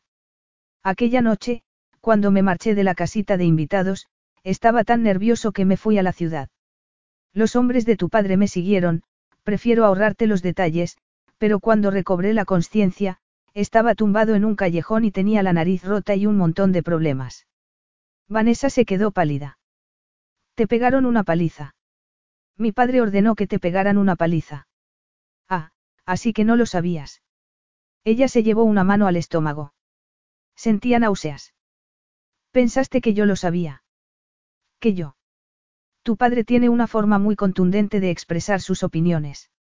Y, en aquella época, pensé que tú podías tener la misma. Yo jamás habría. Lo sé. Hace tiempo que llegué a esa conclusión, la interrumpió. Vanessa se sintió aliviada. Como te dije, tu padre nos echó de la propiedad de tu familia, continuó Lázaro. Pero me temo que hizo algo más. Más. Se aseguró de que nadie nos diera trabajo y de que nos desahuciaran del piso donde vivíamos. De la noche a la mañana, mi madre y yo nos encontramos en la calle. A veces teníamos un lugar donde dormir, y, a veces, no, explicó con tristeza. Al final, la salud de mi madre se resintió mucho. Dios mío, la voz de Vanessa se quebró. Sabía que mi padre era un hombre duro y dominante, pero jamás habría imaginado, jamás habría pensado que fuera capaz de llegar tan lejos. Pues lo es. Cuando empecé a trabajar en Piquet Industries, había un hombre que estaba interesado en mí. Mi padre insistió en que no saliera con él con el argumento de que era un simple empleado. Y yo hice lo que me pidió. No quería estar con nadie que no contara con la aprobación de Michael. Pero no sabía que fuera tan, tan horrible. Vanessa se sentía como si su mundo se estuviera derrumbando a su alrededor y el viento arrastrara los restos. Había protegido el legado de su padre a un precio muy alto, al precio de renunciar a sus sueños. Y lo había hecho tan bien, con tanta eficacia, que ya ni siquiera se acordaba de lo que había querido ser. Y ahora resultaba que su padre era un cobarde y un delincuente. Porque sabía que Lázaro le estaba diciendo la verdad, una verdad espantosa, que se extendía por su organismo como un veneno, pero la verdad. Sin embargo, sobreviví, la voz de Lázaro sonó más dura que nunca. Incluso hice mucho más que sobrevivir. No necesito que sientas lástima de mí. No siento lástima. Era cierto. No podía sentir lástima de un hombre como Lázaro Marino. Era demasiado fuerte y orgulloso para despertar ese tipo de sentimientos. Pero se sentía traicionada. Traicionada por la sangre de su sangre, por el hombre cuyo legado había jurado preservar a toda costa, por un hombre que no había dudado en arruinar la vida de otras personas con tal de salvar su visión del mundo. Y odió a su padre con todas sus fuerzas. Es agua pasada, Vanessa. Lo único que lamento es que mi madre viviera sus últimos días en la pobreza, sin tener las cosas que habría merecido, pero, por otra parte, fue un momento decisivo en mi existencia. Vanessa no dijo nada. Le dejó hablar. Entonces, me di cuenta de que debía seguir adelante y llegar a lo más alto, aunque solo fuera para aplastar a los hombres como tu padre. Por su tono de voz, Vanessa supo que se había equivocado al pensar que Lázaro estaba dominado por la vanidad. No había comprado las acciones de Piquet Industries por regodearse en su éxito, sino por un sentimiento más profundo. Buscaba venganza. Y la estaba utilizando para buscar venganza. Anda, Vuelve a la cama conmigo, dijo él. Vanessa no supo qué hacer. Por una parte, le comprendía mejor que nunca, por otra, se resistía a ser un peón en su juego. Habría preferido que las cosas fueran más sencillas, que Lázaro solo fuera un hombre ambicioso, que no tuviera un buen motivo para iniciar aquella cruzada personal contra los Piquet. Pero las cosas eran complicadas, tanto, como la combinación de emociones contradictorias que la dominaban en ese instante y que casi no le dejaban respirar. No sé. Quizás debería marcharme. No, vuelve a la cama conmigo. Tienes que dormir un poco. Recuerda que mañana volvemos a Estados Unidos. Ella asintió. Estaba agotada. Y como estaba agotada y necesitada de sentirse entre sus brazos, se metió en la cama con él. Lázaro acarició su cuerpo suavemente, sin más intención que tranquilizarla. Vanessa cerró los ojos y, antes de quedarse dormida, se preguntó cómo era posible que un hombre tan lleno de rabia, un hombre que la estaba utilizando abiertamente, le hiciera sentirse más querida y más deseada que nadie. Volver a Boston fue volver a la realidad. Lázaro estaba muy ocupado y ella tenía un montón de papeleo en el trabajo porque los fósiles que seguían en Piquet Industries desconocían la posibilidad de enviar documentos por correo electrónico. Su despacho se convirtió, una vez más, en su hogar, y su vida privada volvió a desaparecer, si es que alguna vez la había tenido. Pero eso no era tan terrible como acostarse sola. Echaba de menos a Lázaro. Por suerte, aquella noche se iban a ver. Después del trabajo, la iba a llevar a una gala benéfica que históricamente se reservaba a un grupo social de lo más selecto. Los Piquet siempre estaban en la lista de invitados y, como se había corrido la voz de que Vanessa se iba a casar con Lázaro, también lo invitaron a él. Por lo visto, su acuerdo matrimonial empezaba a tener consecuencias. Lázaro se estaba abriendo paso en la alta sociedad. Mientras pensaba en ello, sonó el timbre del intercomunicador. Sí. Tu padre está aquí, le informó su secretaria. Quiere verte. Vanessa tragó saliva. Está bien. Dile que pase. Michael Piquet entró en el despacho con expresión sombría. Su cara era la viva imagen de la desaprobación. ¿Has estado de vacaciones? Sí, me he tomado unos días para estar con mi futuro esposo, respondió, restando importancia al asunto. Te lo puedes permitir. Si quiero que mi matrimonio sea un éxito, sí. Ya. Pero seguro que no me has llamado para hablar de tu relación con Lázaro Marino, ¿verdad? No, te he llamado por otra cosa. Vanessa se levantó y apoyó las manos en la mesa con la esperanza de que el gesto irradiara la confianza que ella no sentía. Sé lo que le hiciste a Lázaro. Su padre ni siquiera parpadeó. Me lo imaginaba. Eres un canalla sin sentimientos. Lo hice por ti, Vanessa, lo hice para evitar una situación como la que sufres ahora, para impedir que te casaras con un hombre inferior a ti. Inferior a mí. ¿Crees que es inferior porque no nació rico? Preguntó, incapaz de creer lo que estaba oyendo. Lázaro es mejor persona de lo que tú serás nunca. Y tú lo sabes. Haces lo posible por aplastar a los hombres como él porque tienen algo que no tienes. Es brillante. Sabe resolver problemas. Hasta es posible que sepa arreglar el desastre de la empresa donde estamos ahora. Michael Piquet la miró con frialdad.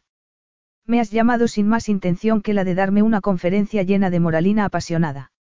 ¿O tienes algo serio que decir? Tengo algo que decir. Entonces, no me hagas perder el tiempo. Te asegurarás de que Lázaro entre en la alta sociedad con tus bendiciones personales, le ordenó. Porque, si no lo haces, dejaré que este lugar se derrumbe. O mejor aún, lo derrumbaré yo misma, ladrillo a ladrillo. Insolente. Desagradecida. No creo que comprendas bien la situación, papá. Entre Lázaro y yo tenemos mayoría absoluta en el accionariado. Tú ya no tienes el poder. Y no puedes acudir a tus viejos amigos de la empresa, porque ahora están del lado de Lázaro. Serías capaz de desmantelar el legado familiar. El que tanto significaba para tu hermano. El que él habría hecho florecer. Por el hombre al que amo. Sin dudarlo un segundo, respondió. Hasta que pronunció esas palabras, ni la propia Vanessa había sido consciente de que se había enamorado de Lázaro. Por él, era capaz de mover tierra y cielo. Por él, era capaz de enfrentarse a su padre. Lázaro ya no es el jovencito al que ordenaste que pegaran una paliza y dejaran medio muerto en un callejón. Y en cuanto a mí, ya no soy una adolescente, no voy a acatar órdenes sin pensar. Y Lázaro, por mucho que te disguste, no se va a ir. Vanessa miró fijamente a su padre, esperando una reacción, pero la cara de Michael Piquet permaneció impasible y el silencio se extendió durante varios segundos. Muy bien. Me encargaré de que sea bien recibido entre la élite. A fin de cuentas, es mi futuro hijo político. En efecto. Lo es. Su padre salió del despacho y la dejó con un dolor profundo en el alma y en los dedos, de apoyarse con demasiada fuerza en la mesa. Había hecho lo que podía hacer. Ya no podía permitir que su padre se alzara con ninguna victoria, ni con respecto a su vida ni a la de Lázaro. Porque ahora sabía quién era en realidad, a quién había estado protegiendo y defendiendo durante años. Todavía no se había recuperado del enfrentamiento cuando su secretaria la volvió a llamar por el intercomunicador. Sí, dime. El señor Marino ha enviado una limusina. Y el señor Marino está en esa limusina. Creo que no. Vanessa se sintió decepcionada. Le había enviado un coche pero no estaba en él. Sin embargo, se dijo que así era la vida con los hombres ricos y poderosos. Solo eran atentos con la gente cuando la gente servía a sus intereses. No podía esperar nada más. De acuerdo. Bajaré enseguida. Capítulo 11. Lázaro sintió una punzada en el corazón cuando Vanessa entró en el salón de su casa de Beaconil. Iba con su ropa de trabajo, unos pantalones de vestir y zapatos altos combinados con una chaqueta oscura y un top de color intenso. Se había recogido el pelo en una coleta y se había puesto carmín rosa pálido, perfecto para reuniones de negocios. Pero se vistiera como se vistiera, siempre conseguía acelerarle el pulso. Y cuando no llevaba nada puesto, era peor. La había echado de menos durante los días anteriores. Esperaba que la separación le ayudara a recobrar el control de sus propias emociones, pero era evidente que no había servido de nada. Se excitó en cuanto la vio. Tenía intención de pasar por casa para cambiarme de ropa y ponerme un vestido, dijo ella. No sabía que querrías que nos viéramos aquí. No te preocupes por eso. Te he comprado un vestido. Ella lo miró con asombro. ¿Qué me has comprado un vestido? Para una sola noche. Me parece completamente innecesario, tengo uno que me pensaba poner. Pues ya no lo necesitarás. Lázaro había visto el vestido en un escaparate de Buenos Aires y había pensado que sería perfecto para ella. En cuanto pudo, se puso en contacto con el diseñador, le pidió uno de un color que creyó que le gustaría, y ordenó que lo enviaran a Boston para que llegara antes de la gala benéfica. Era el tipo de vestido que debía tener. Algo hecho exclusivamente para ella. Algo bonito y caro. Porque Vanessa merecía todo lo que le pudiera dar. ¿Por qué no me lo preguntaste antes? Porque quería que fuera una sorpresa. El asombro de Vanessa se transformó en curiosidad. Está bien, enséñamelo. Lázaro la llevó hacia el arco que separaba la cocina de la casa del salón y del comedor, que formaban un loft. Después, avanzó por un pasillo, abrió la puerta de su dormitorio y la invitó a entrar. Al verla allí, tan delicada y bella, tan contrapuesta a la sobria decoración, Lázaro cayó en la cuenta de que había estado viviendo de forma muy espartana. Los tonos metálicos, negros y grises del dormitorio hacían que Vanessa pareciera fuera de lugar. Pero nunca se había interesado por esas cosas. Sobre todo, porque Vanessa era la primera mujer que accedía a su habitación y la primera persona que había estado en su casa en mucho tiempo. Ella avanzó hacia la cama y miró el vestido, que Lázaro había dejado sobre el edredón. Era de seda, de color rojo. E incluso se había tomado la molestia de comprarle unos zapatos de aguja a juego con la prenda. Frunció el ceño y dijo. No sabía que fuera una gala apropiada para llevar vestidos rojos. Él reaccionó con humor. Razón de más para que lleves uno. Para que destaque sobre las demás. Para que todo el mundo nos mire. ¿Y crees que eso es bueno? Lázaro se empezó a sentir frustrado. Sí. Quiero que se fijen en nosotros. Que sepan que estoy contigo. Ella volvió a fruncir el ceño. Ah, comprendo. También te he comprado un chal.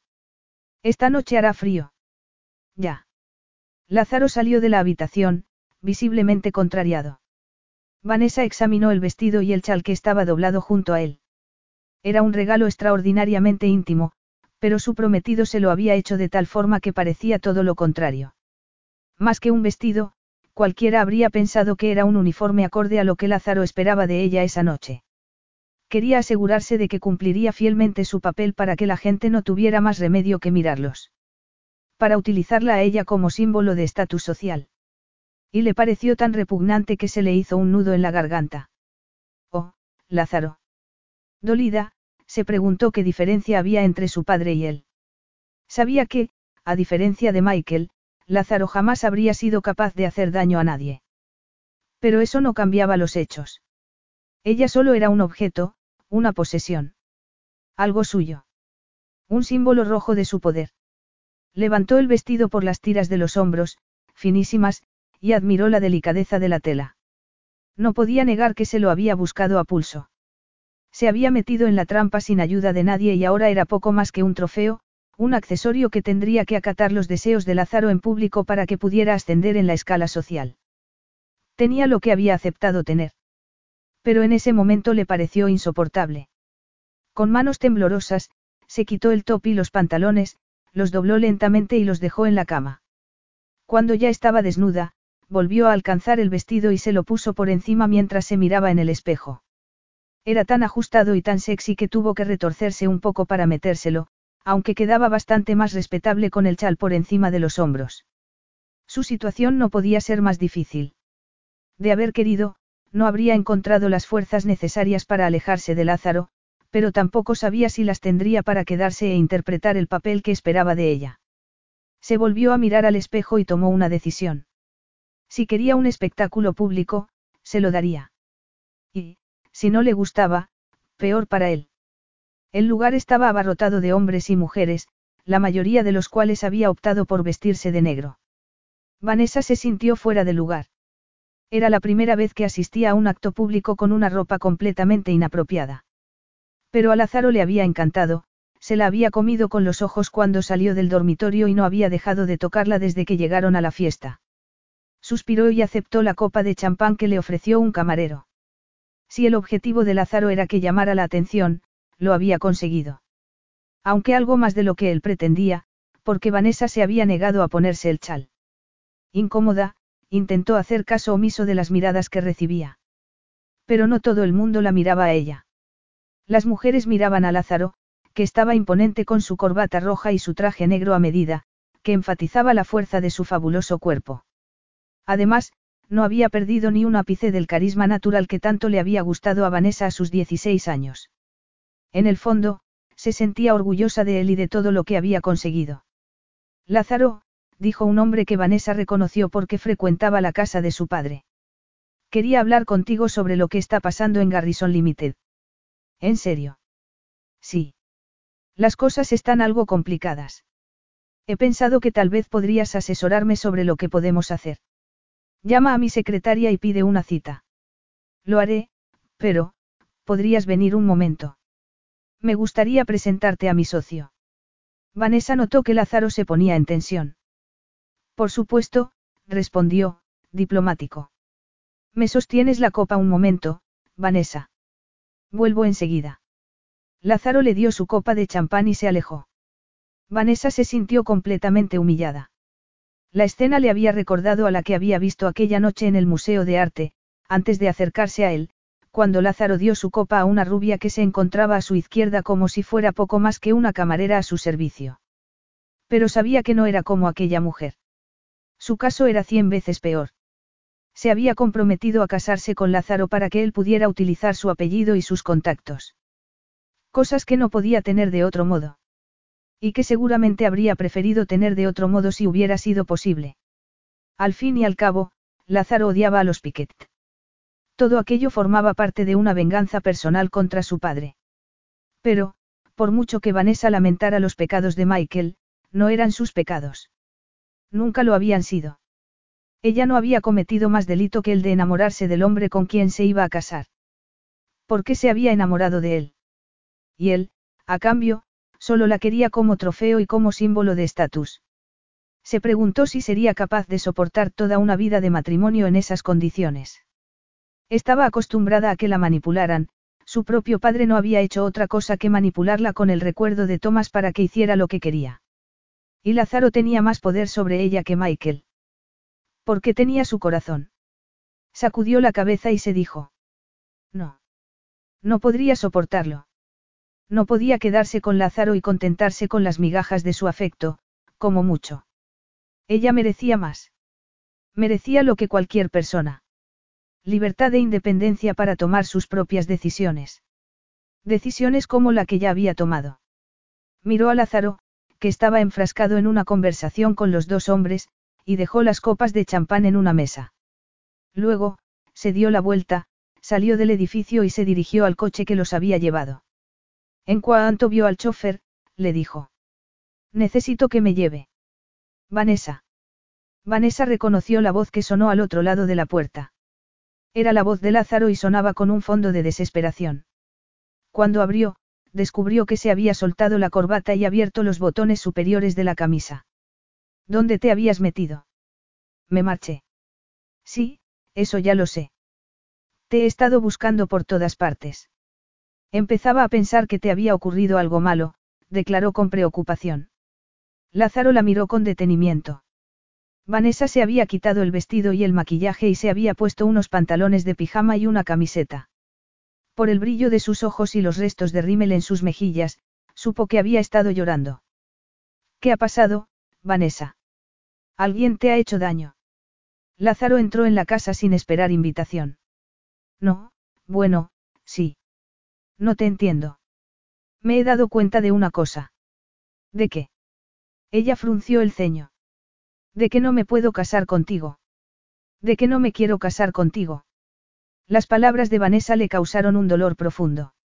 Lázaro se sintió como si le estuviera arrancando el corazón. Pero tenemos un acuerdo. Ya se nos ocurrirá otra cosa. No me quiero casar.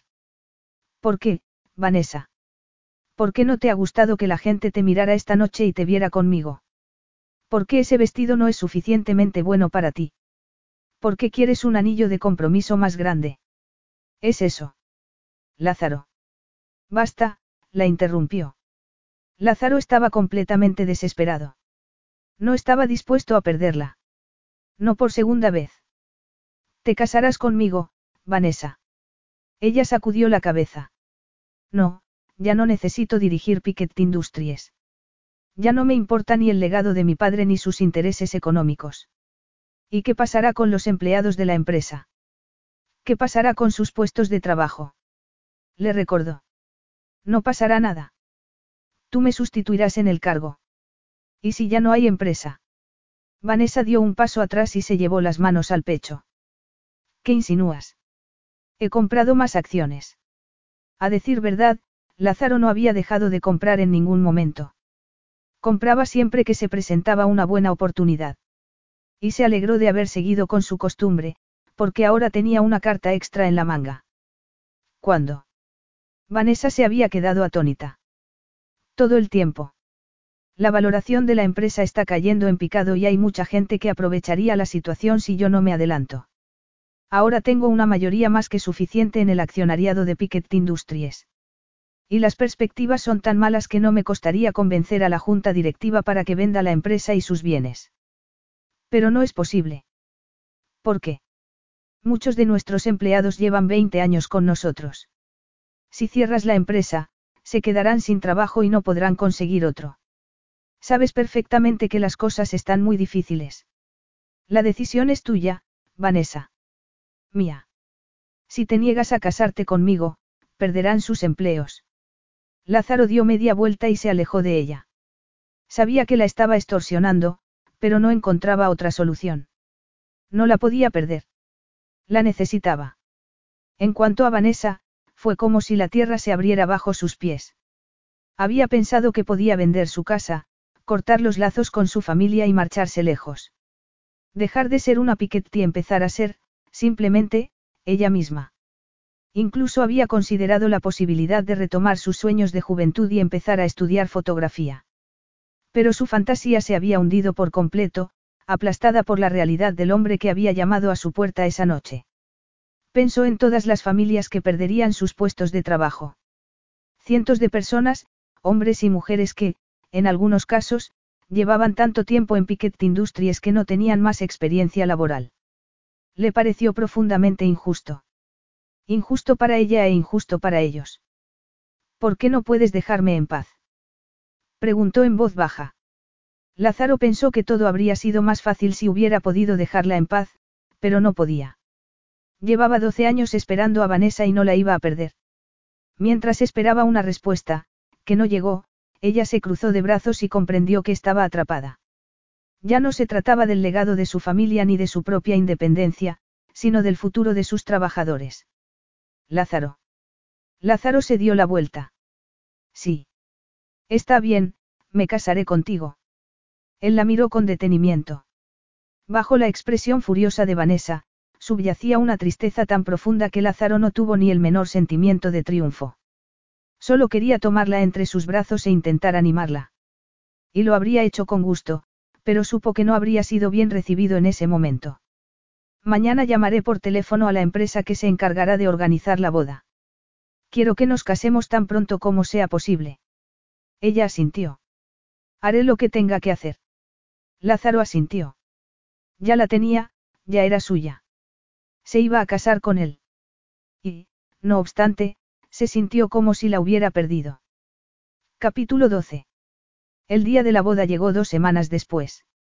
Y el tiempo pasó muy deprisa, entre la angustia y algunos destellos de felicidad que se ahogaban enseguida en una realidad feroz. Vanessa odiaba aquella realidad. Prefería sus fantasías y echaba de menos la semana que habían pasado en Buenos Aires. Pero, por fin, llegó el momento. El sol brillaba más de lo que le habría gustado, los pájaros cantaban más alto de lo que le habría gustado, el aire estaba más limpio de lo que le habría gustado y ella no se podía esconder en ninguna parte. Miró el ramo de flores que llevaba y se lo cambió de mano. Orquídeas. Un ramo precioso, al igual que su vestido blanco, que se ajustaba a las curvas de su cuerpo y resaltaba toda su figura. Era un vestido elegante, refinado y sin un solo detalle de exageración. Un vestido adecuado para ella. La situación no podía ser más romántica, ni contrastar más con el acuerdo prematrimonial que había firmado aquella misma semana para separar sus propiedades y las de su marido y establecer normas sobre los niños que tuvieran y sobre las consecuencias de posibles infidelidades. Ese había sido uno de los momentos más terribles de aquellos días y el de la boda en la Catedral de Saint-John, con sus vidrieras y sus arcos, el más bonito. La ceremonia estaba saliendo tan bien como si la hubiera estado organizando durante años. Pero de haber podido elegir, habría preferido ser una novia de verdad. Y habría preferido que su novio la amara tanto como ella lo amaba a él. Porque, a pesar todo, lo amaba. Lázaro Marino siempre había sido dueño de su corazón. Y no era de extrañar. A diferencia de los demás, Vanessa no se dejaba engañar por su fachada. Veía al hombre real y al chico de sonrisa fácil que había sido. Al chico al que su padre había ordenado que pegaran una paliza. Toda la rabia y la furia de Lázaro eran responsabilidad de Michael Piquet. Por eso se había negado a que su padre la llevara del brazo al altar. Prefería ir sola. No quería que Michael, precisamente Michael, la entregara a Lázaro.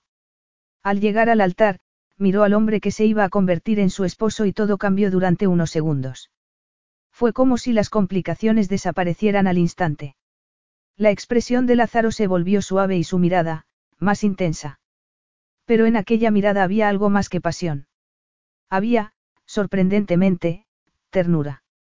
Por desgracia, el momento terminó tan deprisa como había llegado y Lázaro se ocultó otra vez tras su imagen de hombre duro.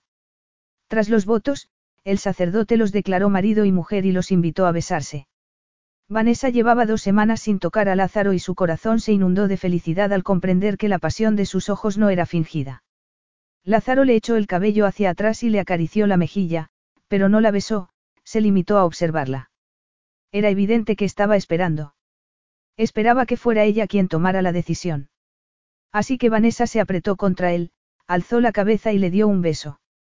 Solo entonces, él se dejó llevar. Fue un beso tan apasionado que, cuando se apartaron, los dos respiraban con dificultad. Vanessa se ruborizó cuando se dio cuenta de que los invitados los estaban mirando. Durante unos momentos, había perdido el sentido de la realidad. Lázaro se dirigió al sacerdote y dijo en voz alta, para que todos lo oyeran. Soy un hombre muy afortunado. Su declaración rompió la tensión del ambiente y conquistó las risas de todos, hasta de los más conservadores. Pero el rubor de Vanessa aumentó. Y también aumentó su deseo de tener más de él, de hacer más, de hacerle el amor. Aquella noche era su noche de bodas.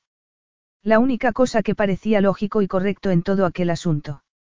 Pero después de lo que había pasado, no estaba segura de que saliera bien. No estaba segura de nada. Bajaron del altar y empezaron a caminar por el pasillo. Cuando la gente los empezó a aplaudir, los ojos de Vanessa se llenaron de lágrimas. Su sentimiento de soledad era tan intenso que temió que la acompañara para siempre. Me he encargado de que te traigan todas tus cosas, dijo Lázaro cuando llegaron a su piso. Tu ropa y el resto de tus pertenencias están en la habitación contigua a la mía. Ah. ¿Y los muebles? Siguen en tu casa. Naturalmente, te puedes quedar con ella, venderla o alquilarla. Aunque no necesitamos dos casas en la misma ciudad. Claro. Vanessa cruzó el salón, sintiéndose desorientada y fuera de lugar. Se suponía que aquel iba a ser su hogar, pero no le parecía suyo. A diferencia de su casa, que era un lugar cálido y agradable, donde siempre se sentía bien, la decoración del piso de Lázaro era tan fría y minimalista que casi parecía una oficina. Supongo que ya lo has conseguido, Lázaro. ¿A qué te refieres? Ella se encogió de hombros. Ya tienes todo lo que querías. Eres rico, el hombre más rico de Boston y, probablemente, de los Estados Unidos. Te has convertido en accionista mayoritario de Pickett Industries y ahora me tienes a mí, tu puerta de entrada a la alta sociedad, supongo que ya no te queda nada por conseguir. Los ojos de Lázaro se oscurecieron. Siempre queda algo por conseguir. ¿Qué? Siempre queda trabajo que hacer. Comprendo. Y hablando de trabajo, tengo que hacer unas cuantas cosas, le informó. Podemos cenar juntos, más tarde. Como quieras. Vanessa se dedicó a pasar por la casa, completamente desconectada con la realidad. Por una parte, había cortado los lazos con su padre, pero, por otra, también parecía haber perdido los lazos que Lázaro y ella habían establecido en Buenos Aires. Parpadeó y echó un vistazo a su alrededor. Definitivamente, el piso de su esposo no era de su agrado. Y para empeorar las cosas, su esposo no la amaba. Pero tenían pasión y ella, opciones. Durante muchos años, había permitido que otras personas decidieran en su lugar. Había interpretado el papel de hija abnegada y responsable, dispuesta a sacrificar sus propios sueños para defender el legado de la familia. Sin embargo, ella no era ni abnegada ni responsable en ese sentido. Solo había sido cobarde. Una mujer con tanto miedo que permitía que su padre y otros la manipularan. Y, al final, ese error la había empujado a casarse con un hombre que no la quería. Se sentó en el sofá y se recordó que, en cualquier caso, la decisión de casarse había sido estrictamente suya. Como lo había sido la de renunciar a la fotografía y estudiar empresariales para satisfacer a Michael. No podía culpar a los demás. Y, si quería cambiar las cosas, tendría que ser ella misma quien las cambiara. La cocinera de Lázaro decidió que los recién casados tenían que cenar solos, de modo que se marchó después de servirles la comida. Y cuando se marchó, Vanessa se encontró sentada frente a su estoico marido, buscando una conversación para no quedarse atrapada en un silencio incómodo. Quiero dejar de dirigir Piquet Industries, declaró con firmeza. Mantendré mis acciones, por supuesto, pero ya no quiero trabajar allí. Él arqueó una ceja. ¿Y qué quieres hacer? Lo que siempre quise. Estudiar fotografía. Si quieres hacerlo, hazlo. Vanessa lo miró con asombro. Esperaba que se opusiera a su decisión. ¿Lo dices en serio? Naturalmente. Pero. Como te dije en Buenos Aires, quiero que seas feliz. Pues no parece que las apuestas estén a mi favor. ¿Por qué dices eso? Porque, bueno, ya sabes, respondió, clavando la mirada en su plato de pasta. No hemos mantenido una relación precisamente cálida durante las dos últimas semanas. Pues quiero que lo sea. ¿Cómo lo va a ser? Me has obligado a casarme contigo. Lázaro le dedicó una mirada triste. Vanessa, yo no te he obligado a nada. Ella alcanzó su copa de vino y echó un trago. Aún así, los dos sabemos que las circunstancias no han sido las mejores. Y aún así, quiero que seas feliz, insistió él. ¿Cómo? No nos hemos casado para encontrar la felicidad en el matrimonio, sino por algo completamente distinto. Lázaro suspiró, miró la vela que la cocinera había puesto en la mesa para crear un ambiente romántico y sacudió la cabeza. No, no nos hemos casado para encontrar la felicidad, admitió. Solo ha sido un asunto de negocios. Y de venganza. Sí, también. Aunque nunca tuve intención de buscar venganza. Pero la tentación era demasiado grande. Lo sé y lo entiendo de sobra. Simplemente, me disgusta estar en mitad de esa guerra, aunque ya no tienes que preocuparte por nada. Hablé con mi padre y le expliqué la situación con claridad. A partir de ahora, te pondrá una alfombra roja en tu camino hacia el éxito. ¿Cómo lo has conseguido? Vanessa volvió a bajar la mirada. Le amenacé. ¿Amenazaste a tu padre? Sí. Te sentido orgulloso de mí. De hecho, utilicé la misma amenaza que tú usaste conmigo. Le dije que estaba dispuesta a desmantelar Piquet Industries yo misma, ladrillo a ladrillo, porque lo que te hizo a ti y lo que me ha hecho a mí durante toda mi vida, es profundamente injusto. ¿Y cómo te sentiste después de enfrentarte a él? Vanessa jugueteó un momento con su copa. Durante diez minutos, me sentí libre, le confesó. Lázaro guardó silencio. Vanessa alzó la mirada y añadió. Estoy cansada. Creo que me voy a acostar.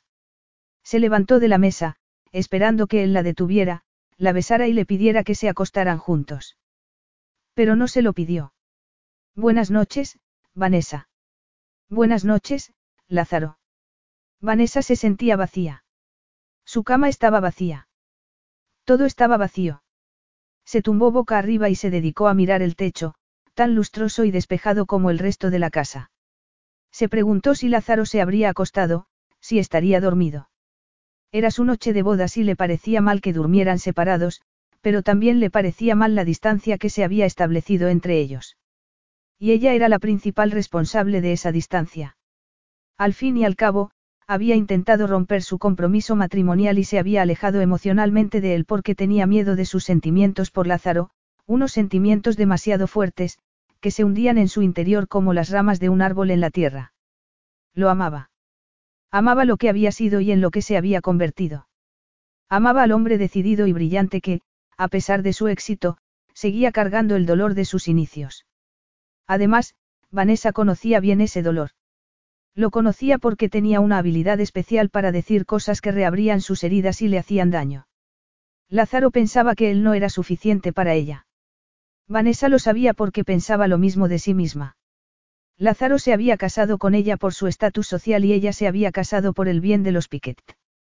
Pero las cosas distaban de ser tan sencillas, porque, para empeorar la situación, estaba enamorada de él.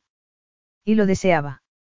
Quería olvidar el pasado, superar el dolor y sentirse viva. Se levantó de la cama, salió del dormitorio y se dirigió al entresuelo que dominaba el salón, desde cuyas ventanas se veían los edificios de Boston en la noche. Aquella casa no le parecía su hogar. Pero la ciudad lo era. Segundos después, llamó a la puerta del dormitorio de Lázaro. ¿Eres tú, Vanessa? Preguntó una voz somnolienta. Ella abrió la puerta y entró. No podía dormir. Es nuestra noche de bodas y, sinceramente, no me parece bien que durmamos separados. Dijiste que estabas cansada, que querías que hiciera que tumbara la puerta de tu habitación y te obligara a hacer el amor. Lázaro estaba tumbado en la cama, desnudo, con una sábana que le cubría las piernas y la cintura. Ella intentó apartar la vista de su magnífico cuerpo, pero no lo consiguió. No, claro que no. Sin embargo, no quiero estar sola. Ni yo. Él le hizo sitio en la cama y apartó la sábana. Ven conmigo, Vanessa. Vanessa se tumbó a su lado, excitada y le acarició el pecho. Te he echado de menos, confesó. Aquel era el hombre del que se había enamorado. Y estaba con él. Lo demás carecía de importancia. La venganza, el estatus social, la empresa, todo. Solo importaba lo que sentía con Lázaro. ¿Y yo a ti? Él le apartó el pelo de la cara, le tomó una mano y se la besó. A Vanessa se le hizo un nudo en la garganta al preguntarse qué habría ocurrido si los dos hubieran nacido pobres y no se hubieran separado nunca. Tal vez vivirían en una casita con un jardín, llena de niños y de instantáneas de su boda. Sin todas las complicaciones y la ira de la vida que les había tocado vivir. Con amor. Cerró los ojos y contuvo las lágrimas. Al menos, ahora no estaba viviendo una fantasía. Su matrimonio era real. Nunca me cansaré de ti, Vanessa. Nunca me cansaré de esto. La besó en los labios y ella se estremeció de dolor. Contrariamente a lo que había afirmado, estaba segura de que se cansaría. Ella solo era un símbolo, una prueba de su poder. En su opinión, le había pedido el matrimonio no solo porque le conviniera, sino porque ella lo había rechazado doce años antes y él no era hombre que aceptara negativas. Pero estaba harta de pensar en esos términos. Quería concentrarse en las manos y en los labios de Lázaro, en todas las cosas maravillosas que le podía hacer. Me alegra que no duermas con pijama, le dijo. Mientras hablaba, metió una mano por debajo de la sábana y la cerró sobre el sexo de Lázaro, que ya tenía una erección. Sí. Es de lo más conveniente, ¿verdad? Comentó él con una sonrisa. Déjame que pruebe algo. Vanessa descendió sobre su cuerpo y cerró la boca alrededor de su miembro. Lázaro apretó los dientes y le acarició el cabello mientras ella lo besaba, sintiendo el placer intenso de ser capaz de dar placer. Al cabo de unos momentos, Lázaro tensó las piernas. Vanessa, Te prometo que otro día te dejaré que sigas hasta el final, pero ahora te necesito, cariño. Su voz sonó rota, quebrada. Vanessa reconoció su significado porque ella sentía lo mismo. Llevaba demasiado tiempo sin él, sola. Para el resto del mundo, ella era el papel que interpretaba, para Lázaro, la mujer real, la que se ocultaba detrás de su fachada. Y era el único hombre que la podía hacer feliz. Se incorporó, se puso a horcajadas sobre él y se inclinó hacia adelante para ponerle las manos en el pecho y besar su boca. Lázaro se limitó a mirarla y a esperar. Le estaba concediendo el control de la situación. Ella sonrió y cambió de posición ligeramente, llevando su erección hacia la entrada de su cuerpo, ya preparado para recibirlo. Lázaro la ayudó un poco y ella bajó lentamente y soltó un suspiro de placer al sentirse llena. Entonces, se empezó a mover. Primero con timidez y luego, cuando Lázaro cerró las manos sobre sus caderas, urgiéndola, más deprisa. Vanessa sentía el clímax que crecía en su interior con cada acometida, cada roce, cada sensación de placer puro. Y por el estremecimiento de su marido, supo que él también estaba a punto. Momentos después, Lázaro se movió bruscamente hacia arriba y la llevó a un orgasmo que recorrió su cuerpo increscendo. Lázaro. Vanessa le clavó las uñas en los hombros. Lázaro soltó un gemido profundo al deshacerse en ella y Vanessa se colapsó sobre él, con la cabeza apoyada en su pecho cubierto de sudor, donde los latidos acelerados de su corazón eran una prueba de lo que acababan de hacer. De lo que se habían hecho el uno al otro. Pero no estaban en el mismo caso. Ella estaba enamorada y él, solo la deseaba. Súbitamente, dejó escapar una lágrima que cayó por su mejilla y terminó en la piel de Lázaro. Al darse cuenta, él la abrazó con más fuerza y besó su cabello. Vanessa cerró los ojos e intentó concentrarse en la sensación de languidez que la arrastraba hacia el sueño. En otro momento, se habría resistido, pero en aquel, habría aceptado cualquier cosa que aliviara el dolor de su alma. Capítulo 13. Lázaro no pudo olvidar lo que había sentido al notar aquella lágrima. Era una emoción que traspasaba la piel y le quemaba por dentro. Una carga terrible, porque implicaba que Vanessa no era feliz. Durante los días posteriores, Vanessa pasó todas las noches con él y le hizo el amor con un apasionamiento que, en todos los casos, lo dejaba sin aire. La pasión que compartían era asombrosamente explosiva, pero después, ella se apartaba y se retiraba a los rincones más ocultos de su corazón. Para sorpresa de Lázaro, siempre deseaba abrazarla cuando terminaban de hacer el amor. Quería preguntarle lo que pensaba y abrirse a ella a su vez. Nunca había sentido esa necesidad de comprender a otra persona y de que lo comprendieran a él mismo. Pero se resistía porque solo quería que fuera feliz. Y estaba dispuesto a hacer lo que fuera necesario. Incluso había considerado la posibilidad de regalarle una galería para que pudiera exponer su obra fotográfica. Tendría todo lo que quisiera. El dinero no sería un obstáculo. Vanessa había empezado a estudiar, aprovechando el tiempo libre que le quedaba después de renunciar a la dirección de Piquet Industries. En más de un sentido, estaba más relajada que nunca. Pero a veces, veía una tristeza tan profunda en sus ojos que le partía el corazón y le hacía sentirse impotente. Lázaro le estaba dando todo lo que podía dar y, a pesar de ello, no encontraba la forma de hacerla feliz. Apartó ese pensamiento de su mente y subió por la escalera con intención de convencerla para que pasara la tarde en la cama o, por lo menos, si no lo conseguía, de arrancarle una simple sonrisa. La puerta de su dormitorio estaba abierta, así que entró sin llamar. Vanessa se había sentado delante del ordenador y estaba mirando unas fotografías. ¿Has sacado alguna buena? Preguntó él. Oh, sí, Vanessa se giró hacia Lázaro y le dedicó una sonrisa encantadora. Al final del curso vamos a hacer una exposición. Yo ya conocía las técnicas que nos están enseñando, pero las lecciones son fascinantes de todas formas. Se nota que lo adoras. Ella asintió. Sí, es cierto. ¿Y sabes otra cosa? Esta semana, el profesor nos ha ordenado que hagamos fotos de seres vivos. Bueno, uno de mis amigos tiene un perro. Seguro que nos puede echar una mano. Ella volvió a sonreír. No, no, quiero hacerte fotos a ti. A mí. Exacto. Ya sabes lo que dicen, cariño. Contra el vicio de pedir, la virtud de no dar. Oh, vamos, Lázaro, dijo en tono de súplica. Lázaro no podía negarse. Era obvio que la idea la hacía feliz. De hecho, no la había visto tan contenta y tan relajada desde su viaje a Buenos Aires. Está bien. ¿Dónde? En la cama. No, no, eso no. Vanessa se levantó de la silla, le dio un beso en la cara y le empezó a desabrochar los botones de la camisa. Solo quiero que te relajes un poco, dijo ella. Siempre estás tan relajado cuando despiertas por la mañana. Bueno, también estoy relajado otras veces. Ella rió.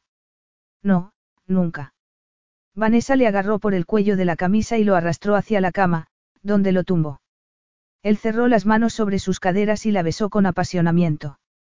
En ese momento, era feliz. No estaba fingiendo. No se comportaba como si fuera su rehén. De repente, Vanessa salió de la cama, se puso en pie, alcanzó la cámara y le empezó a hacer fotos. ¿Qué quieres que haga? preguntó él. Nada. Simplemente, mírame. Él pensó que no habría podido dejar de mirarla en ningún caso. Era una mujer extraordinariamente bella. Segundos después, Vanessa bajó un poco la cámara y sonrió con malicia. Vaya, dijo. Puedes ponerte de perfil. Por supuesto. Él obedeció y ella sacó otra fotografía. Anda, deja eso y ven conmigo, rogó Lázaro. No tuvo que pedírselo dos veces. Vanessa se tumbó a su lado, encantada. Y él aprovechó la ocasión para quitarle la cámara y fotografiarla a ella. ¿Qué estás haciendo? protestó. Lo justo es justo. Vanessa sonrió y Lázaro volvió a apretar el botón. Bueno, ya está bien, dijo ella mientras le besaba en el cuello.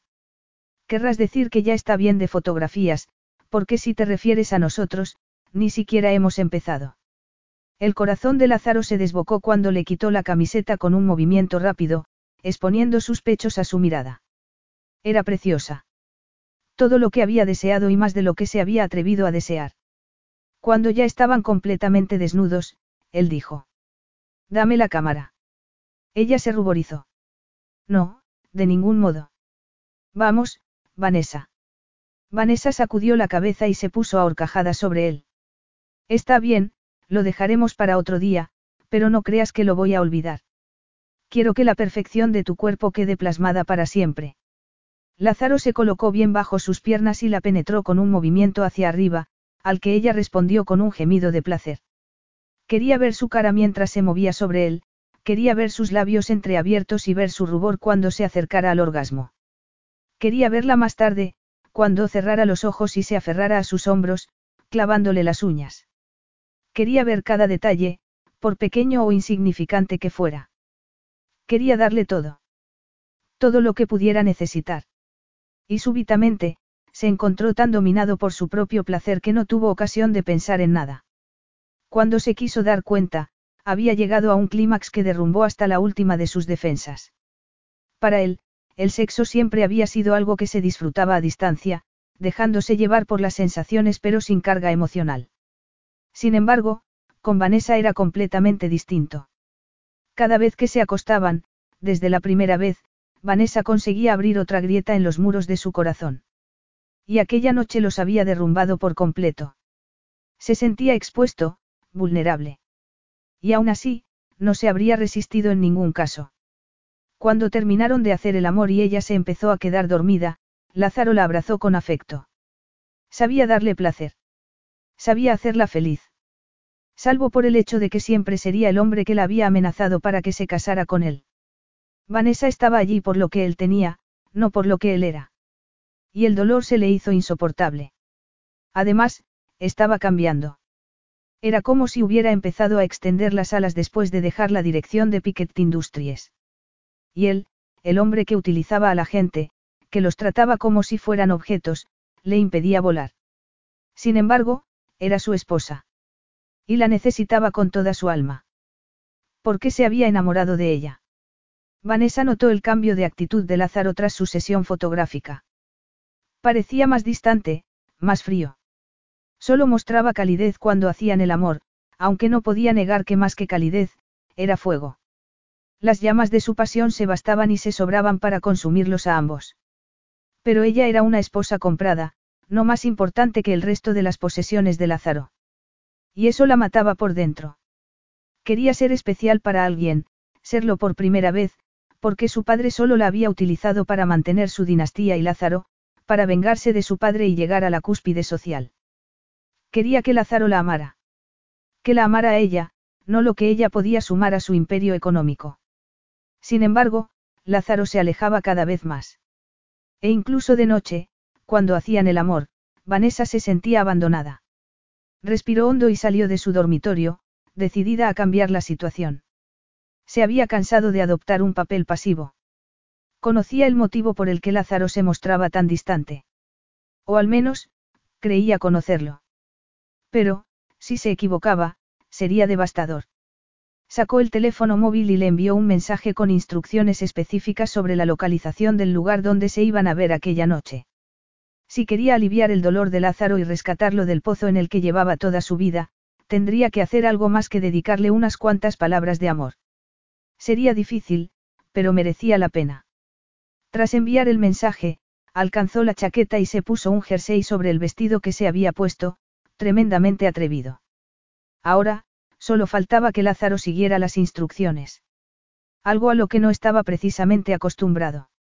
Aquella noche tenía que estar a su lado, porque aquella noche, Vanessa le iba a abrir su corazón. Ya había pasado el momento de protegerse. Lázaro le había dado la fuerza necesaria para conquistar su libertad. Y tendría que afrontar las consecuencias. Lázaro no sabía qué pensó cuando entró en el club del centro de la ciudad, lleno de humo. Le parecía una experiencia de lo más extraña, aunque tampoco le sorprendía mucho. A Vanessa le encantaban las sorpresas. Siempre estaba dispuesta a desafiarlo y a probar algo que le acelerara un poco más el corazón. No se parecía a ninguna de las mujeres con quienes había estado. Echó un vistazo a su alrededor, buscando a su esposa con la mirada. Y la vio segundos después, metida entre la multitud con un vestido asombrosamente escaso, de color negro, que enfatizaba las curvas más poderosas de su cuerpo. Lázaro sintió orgullo y la necesidad de remarcar su posesión. Porque aquella mujer, la más bella del club, era suya. Cuando llegó a su altura, Vanessa le pasó los brazos alrededor del cuello y le besó apasionada y desvergonzadamente en la boca, delante de todo el mundo. Baila conmigo, dijo. No lo dijo en tono de petición, sino de orden. Una orden que Lázaro aceptó. Como en Buenos Aires, continuó ella. Aquí. Preguntó él, extrañado. ¿Quieres que bailemos un tango aquí? Pero la gente nos verá. ¿Y qué? Me enorgullece que me vean contigo. Lázaro sintió una punzada en el corazón. Yo no. Vanessa no era una gran bailarina de tango, pero bailaba con gracia y con toda la libertad que había ido conquistando durante las últimas semanas. De hecho, sonreía de un modo tan maravilloso que Lázaro pensó que esa sonrisa no podía ser para él, para el hombre que la había obligado a casarse. Al cabo de un rato, ella dijo. He estado investigando sobre ciertas técnicas que podríamos utilizar en la producción de Piquet Industries. Y también he pensado que podríamos cambiar el sistema de empaquetamiento, sé que has consultado con fabricantes de materiales reciclados. Lázaro se apartó un poco. Para eso me has pedido que venga aquí. Para hablar de trabajo. Ella le acarició los hombros. Por supuesto que no, pero hace días que no hablamos y quería contarte mi idea. Costaría poco y el beneficio sería grande. Lázaro se sintió como si le hubieran dado un puñetazo en el estómago. Durante unos momentos, había pensado que estaba conquistando el corazón de su esposa, pero la mención de Piquet Industries le hizo creer que había fracasado y que, para ella, aquel matrimonio solo era una forma de salvar los empleos de los trabajadores de la empresa. Su expresión se volvió tan taciturna que Vanessa se preocupó. Lázaro. Él no dijo nada. Se limitó a salir de la pista de baile y del local. Necesitaba aire fresco. Necesitaba alejarse de la música y de la gente. Vanessa apareció enseguida. ¿Qué pasa, Lázaro? ¿A qué viene esto, Vanessa? Estás jugando conmigo. Intenta seducirme para que invierta más dinero en Piquet Industries. Vanessa lo miró con asombro. ¿Cómo? ¿Por qué me has traído aquí? ¿Por qué? Porque quería bailar contigo, respondió, mirándolo bajo la luz de la luna. Porque te echaba mucho de menos. Pero si estoy contigo todos los días. Ella sacudió la cabeza. Estás sin estar. Es como si te hubieras alejado de mí, como si te hubieras escondido y no pudiera alcanzarte. No estoy seguro de lo que quieres decir, Vanessa. He cumplido mi parte del trato y, hasta donde sé, he conseguido que no seas infeliz. Incluso te estoy pagando los cursos de fotografía, ¿qué quieres que piense? Debo suponer que estás molesta porque no he invertido más dinero en Piquet. Sabes perfectamente lo que quiero decir. No eres estúpido, Lázaro, nunca lo has sido. Así que no finjas ahora. No te comprendo. Finges que todo está bien, pero no es verdad. Todo está bien y todo estará bien mientras respetemos los términos de nuestro acuerdo. La empresa se salvará, los trabajadores mantendrán sus empleos y yo tendré lo que siempre quise, declaró. Venganza y poder social. Nunca ha habido otra cosa. Nunca. No. Ella sacudió la cabeza. Ya tengo lo que quería, Vanessa, siguió hablando. Hasta me han invitado a ser socio del club de campo de tu padre, he conseguido contactos profesionales que no habría conseguido sin nuestro matrimonio. Vanessa palideció. ¿A dónde quieres llegar con eso? A que ya no hace falta que sigamos casados. Que ya no hace falta. Ya tengo lo que quería, repitió, mintiendo por segunda vez. No tiene sentido que sigamos con esta farsa.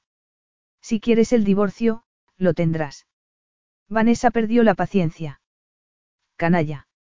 Me arrastras al altar y me obligas a casarme para ofrecerme el divorcio un mes después. ¿Qué es esto, Lázaro? Tu último golpe antes de destrozar la empresa de mi padre y de obtener la venganza que querías. La ira de Vanessa solo sirvió para que Lázaro se reafirmara en la decisión que había tomado. Quería a aquella mujer. No podía permitir que siguiera casada con un hombre al que, en el fondo, detestaba. Sería de lo más poético, ¿no crees? Ironizó. No, no lo sería en absoluto. ¿Por qué no? Porque te amo, Lázaro. Si antes se había sentido como si le hubieran dado un puñetazo en el estómago, ahora se sintió como si le hubieran partido por la mitad. Jamás lo habría imaginado. Creía que Vanessa le odiaba y, de repente, le confesaba que se había enamorado de él. No podía ser cierto. Tenía que ser un sueño. No, Vanessa. Sí. No, yo no quiero tu amor. Ni me quieres a mí, ¿verdad? Lo tenías planeado desde el principio. Apartarme de la dirección de Piquet Industries para destruirla después. Lázaro sacudió la cabeza. Ni voy a destruir Piquet ni tengo intención de faltar a nuestros compromisos. Solo te estaba diciendo que nuestro matrimonio ya no es necesario, que puedes tener el divorcio cuando lo quieras. Ella tragó saliva. ¿Tú quieres que nos divorciemos? Lázaro mintió. Supongo que sería lo mejor. Vanessa apretó los dientes, desesperada. Muy bien, como quieras. ¿No estás contenta? Pensé que te alegrarías. Ella ni siquiera se molestó en responder. Solo dijo. Me voy a casa. A nuestra casa. No, a la mía. De acuerdo, me encargaré de que te envíen tus pertenencias a primera hora de la mañana, le prometió. Ya no estaré allí. Lázaro asintió. Es lo mejor para ambos, Vanessa. Ella se mordió el labio inferior. Adiós, Lázaro. Él no fue capaz de pronunciar una despedida. No podía hablar. Solo pudo apartarse de ella y alejarse calle abajo, sintiéndose más solo que nunca. El piso de Lázaro estaba vacío cuando llegó a él. Sabía que estaría así, pero en el fondo de su corazón albergaba la esperanza de que Vanessa hubiera cambiado de parecer. Sin embargo, Vanessa no tenía motivos para ello. Lázaro sabía que, con sus mentiras, había destrozado cualquier oportunidad de conquistar su amor. De hecho, solo había sincero con ella en dos cosas, en que le habían invitado a ser socio del club de Michael y en que ahora tenía contactos con clientes nuevos. Se sirvió un whisky doble y salió a la terraza, esperando que el alcohol y el aire fresco mejoraran su humor. Pero no sirvieron de nada. Por fin, había llegado a lo más alto. El mundo estaba a sus pies. Y, sin embargo, no tenía el menor sentimiento de triunfo. El dulzor de la victoria le sabía a ceniza. En ese momento habría dado cualquier cosa por volver a ser el chico que se había enamorado de una chica llamada Vanessa Piquet, habría dado cualquier cosa por convertirse en un hombre digno de ella. Lamentablemente, era demasiado tarde. Había conquistado el mundo y había perdido lo único que le importaba. Capítulo 14. Fiel a su palabra, Lázaro le envió sus pertenencias a la casa, pero Vanessa las dejó en las cajas, con las que tropezaba todos los días y de las que solo se acordaba entonces y cuando necesitaba sacar algo. Se sentía derrotada y profundamente herida. Si hubiera sido posible, habría arrancado a Lázaro de su corazón. Pero no lo era, porque sabía que en Lázaro había mucho más que la ambición de un hombre despiadado. Estaba segura. Lo había visto. De otro modo, jamás la habría animado a estudiar fotografía ni le habría regalado una cámara ni le habría hecho el amor con tanta ternura y tanta pasión. En realidad, Lázaro la había ayudado a liberarse de una vida de esclavitud. Le había dado fuerza y le había devuelto su libertad. Respiró hondo y derramó una lágrima solitaria. Esto pasará, se dijo en voz alta al cruzar el solitario salón. Y justo entonces, alguien llamó a la puerta. Vanessa. Cuando reconoció la voz de Lázaro, se quedó sin aliento, pero intentó mantener la calma y abrió la puerta tan deprisa como pudo. Lázaro, no te esperaba. Tengo algo para ti. Lázaro entró en la casa. ¿Qué es? Los papeles del divorcio. Sí, tengo los papeles conmigo, pero no es eso. Ah, no. Él carraspeó con nerviosismo y se pasó una mano por el pelo. Tengo que decirte algo importante. Desde que aquella noche recobré la conciencia en el callejón, no he hecho otra cosa que intentar llegar a lo más alto. Y lo conseguí, Vanessa, lo conseguí. Lo sé. Pero no lo sabes todo. En algún momento del proceso, me he dado cuenta de que en realidad no he conseguido nada, porque estoy solo. Te usé como si fueras un vulgar escalón. Te obligué a casarte conmigo. Es imperdonable. Vanessa lo miró con dolor. Lázaro. No, no intentes justificarme. Yo era más rico a los 18 años, porque significaba algo para ti, porque me sonreías, pero ahora ya no hay luz en tus ojos. Me has abandonado. Porque tú me lo pediste. Fui un estúpido. Quise salir a buscarte, pedirte que te quedaras conmigo, y no tuve el valor de hacerlo. Pero yo creía que solo me querías por mi posición social, quería ser especial para ti, quería tu amor, pero cuando me dijiste lo del divorcio. Lázaro dio un paso adelante y la tomó de la mano. Siento haberte hecho sentir así. Siento haber sido tan idiota. No me había dado cuenta, Vanessa. Pensé que no estaría completo hasta conseguir dinero, poder y posición social. Pensé que todo sería perfecto cuando escapara de la pobreza, pero no lo es, estoy más hundido que nunca. He perdido mi alma y mi corazón por el camino. Me he convertido en un hombre que hasta yo mismo detesto. Lázaro llevó una mano al bolsillo de la chaqueta y sacó unos documentos. Esto es todo lo que tengo, todas las acciones de Piquet Industries, todo mi dinero y todas mis propiedades, ahora son tuyas, Vanessa, porque no significan nada si no te tengo a ti. Y no es un gesto vano. Si quieres que me vaya, me iré y te dejaré todo lo que he conseguido durante 12 años. Vanessa miró los documentos. ¿Y los papeles del divorcio? También están aquí. Si los quieres, son tuyos, pero si decides quedarte conmigo, tendrá que ser porque me quieras a mí. A fin de cuentas, el resto ya es de tu propiedad. Piquet Industries está a salvo. Ya no me necesitas para eso. Pero es todo lo que tienes. Él sacudió la cabeza. No es nada. Pensé que lo era, pero no lo es, afirmó. Y sabes lo que se siente al descubrir que he estado persiguiendo una ambición vacía. Que nunca había sido tan infeliz como ahora. Es espantoso. Lázaro le acarició una mejilla y siguió hablando.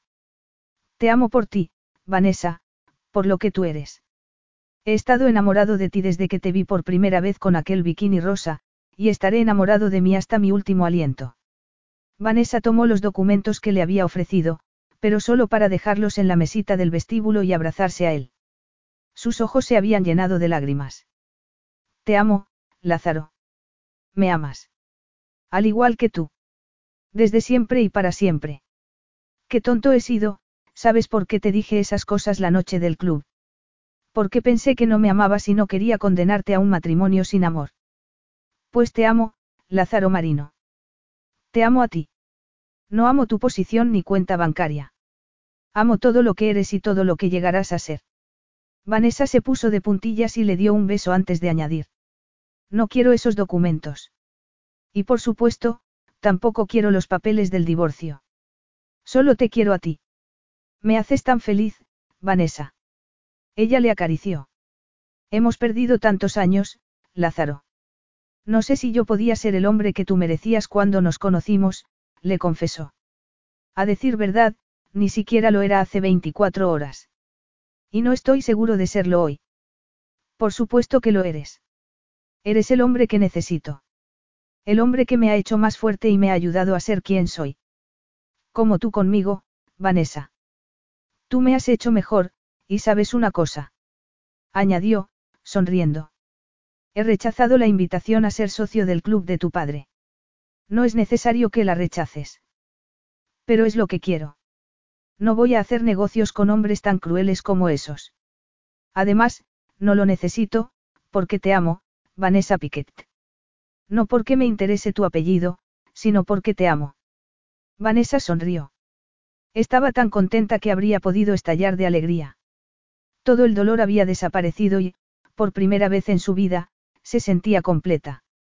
Me alegra saber que mi apellido no te interesa, porque me lo voy a cambiar. Vanessa Marino me gusta más que Vanessa Piquet. Ahora somos familia. Y quiero que todos sepan lo orgullosa que me siento de ser tu mujer. Vanessa Marino, repitió él. Me siento honrado. Ella le tocó la mejilla. El honor es todo mío. Epílogo. Los tres años anteriores habían sido los más felices de la vida de Vanessa. Se sentía como si Lázaro y ella estuvieran recuperando el tiempo perdido y cerrando todas las heridas. El pasado ya no era un tiempo lleno de dolor. Respiró hondo y echó un vistazo a la galería. Era su primera exposición fotográfica. Podría haber expuesto antes de haber querido, pero había esperado porque tenía que ganarse el derecho a exponer su obra, sin aprovecharse de su apellido de soltera ni del poder de su esposo en la comunidad. Y la fotografía que más le gustaba a la gente, también era la que más le gustaba a ella. La de Lázaro en la cama, de perfil, medio desnudo. Se acercó a la foto y la miró. Ese es el hombre al que amo. Lázaro se acercó a ella y le pasó un brazo alrededor de la cintura. Y tú eres la mujer de la que estoy enamorado. Lo sé. Lázaro sonrió. Siempre tan segura de ti misma. No, segura de ti. Era verdad. Durante los tres años transcurridos, Lázaro le había demostrado de mil formas distintas lo mucho que la amaba. Te he dicho ya que estoy orgulloso de ti. Preguntó él. Sí, unas cien veces, pero me lo puedes repetir si quieres, dijo con humor. Pues me siento orgulloso de ti, Lázaro la tomó entre sus brazos. Por todo lo que has conseguido y por todo lo que eres. Los ojos de Vanessa se llenaron de lágrimas. El sentimiento es mutuo, Lázaro. Al cien por cien. Fin.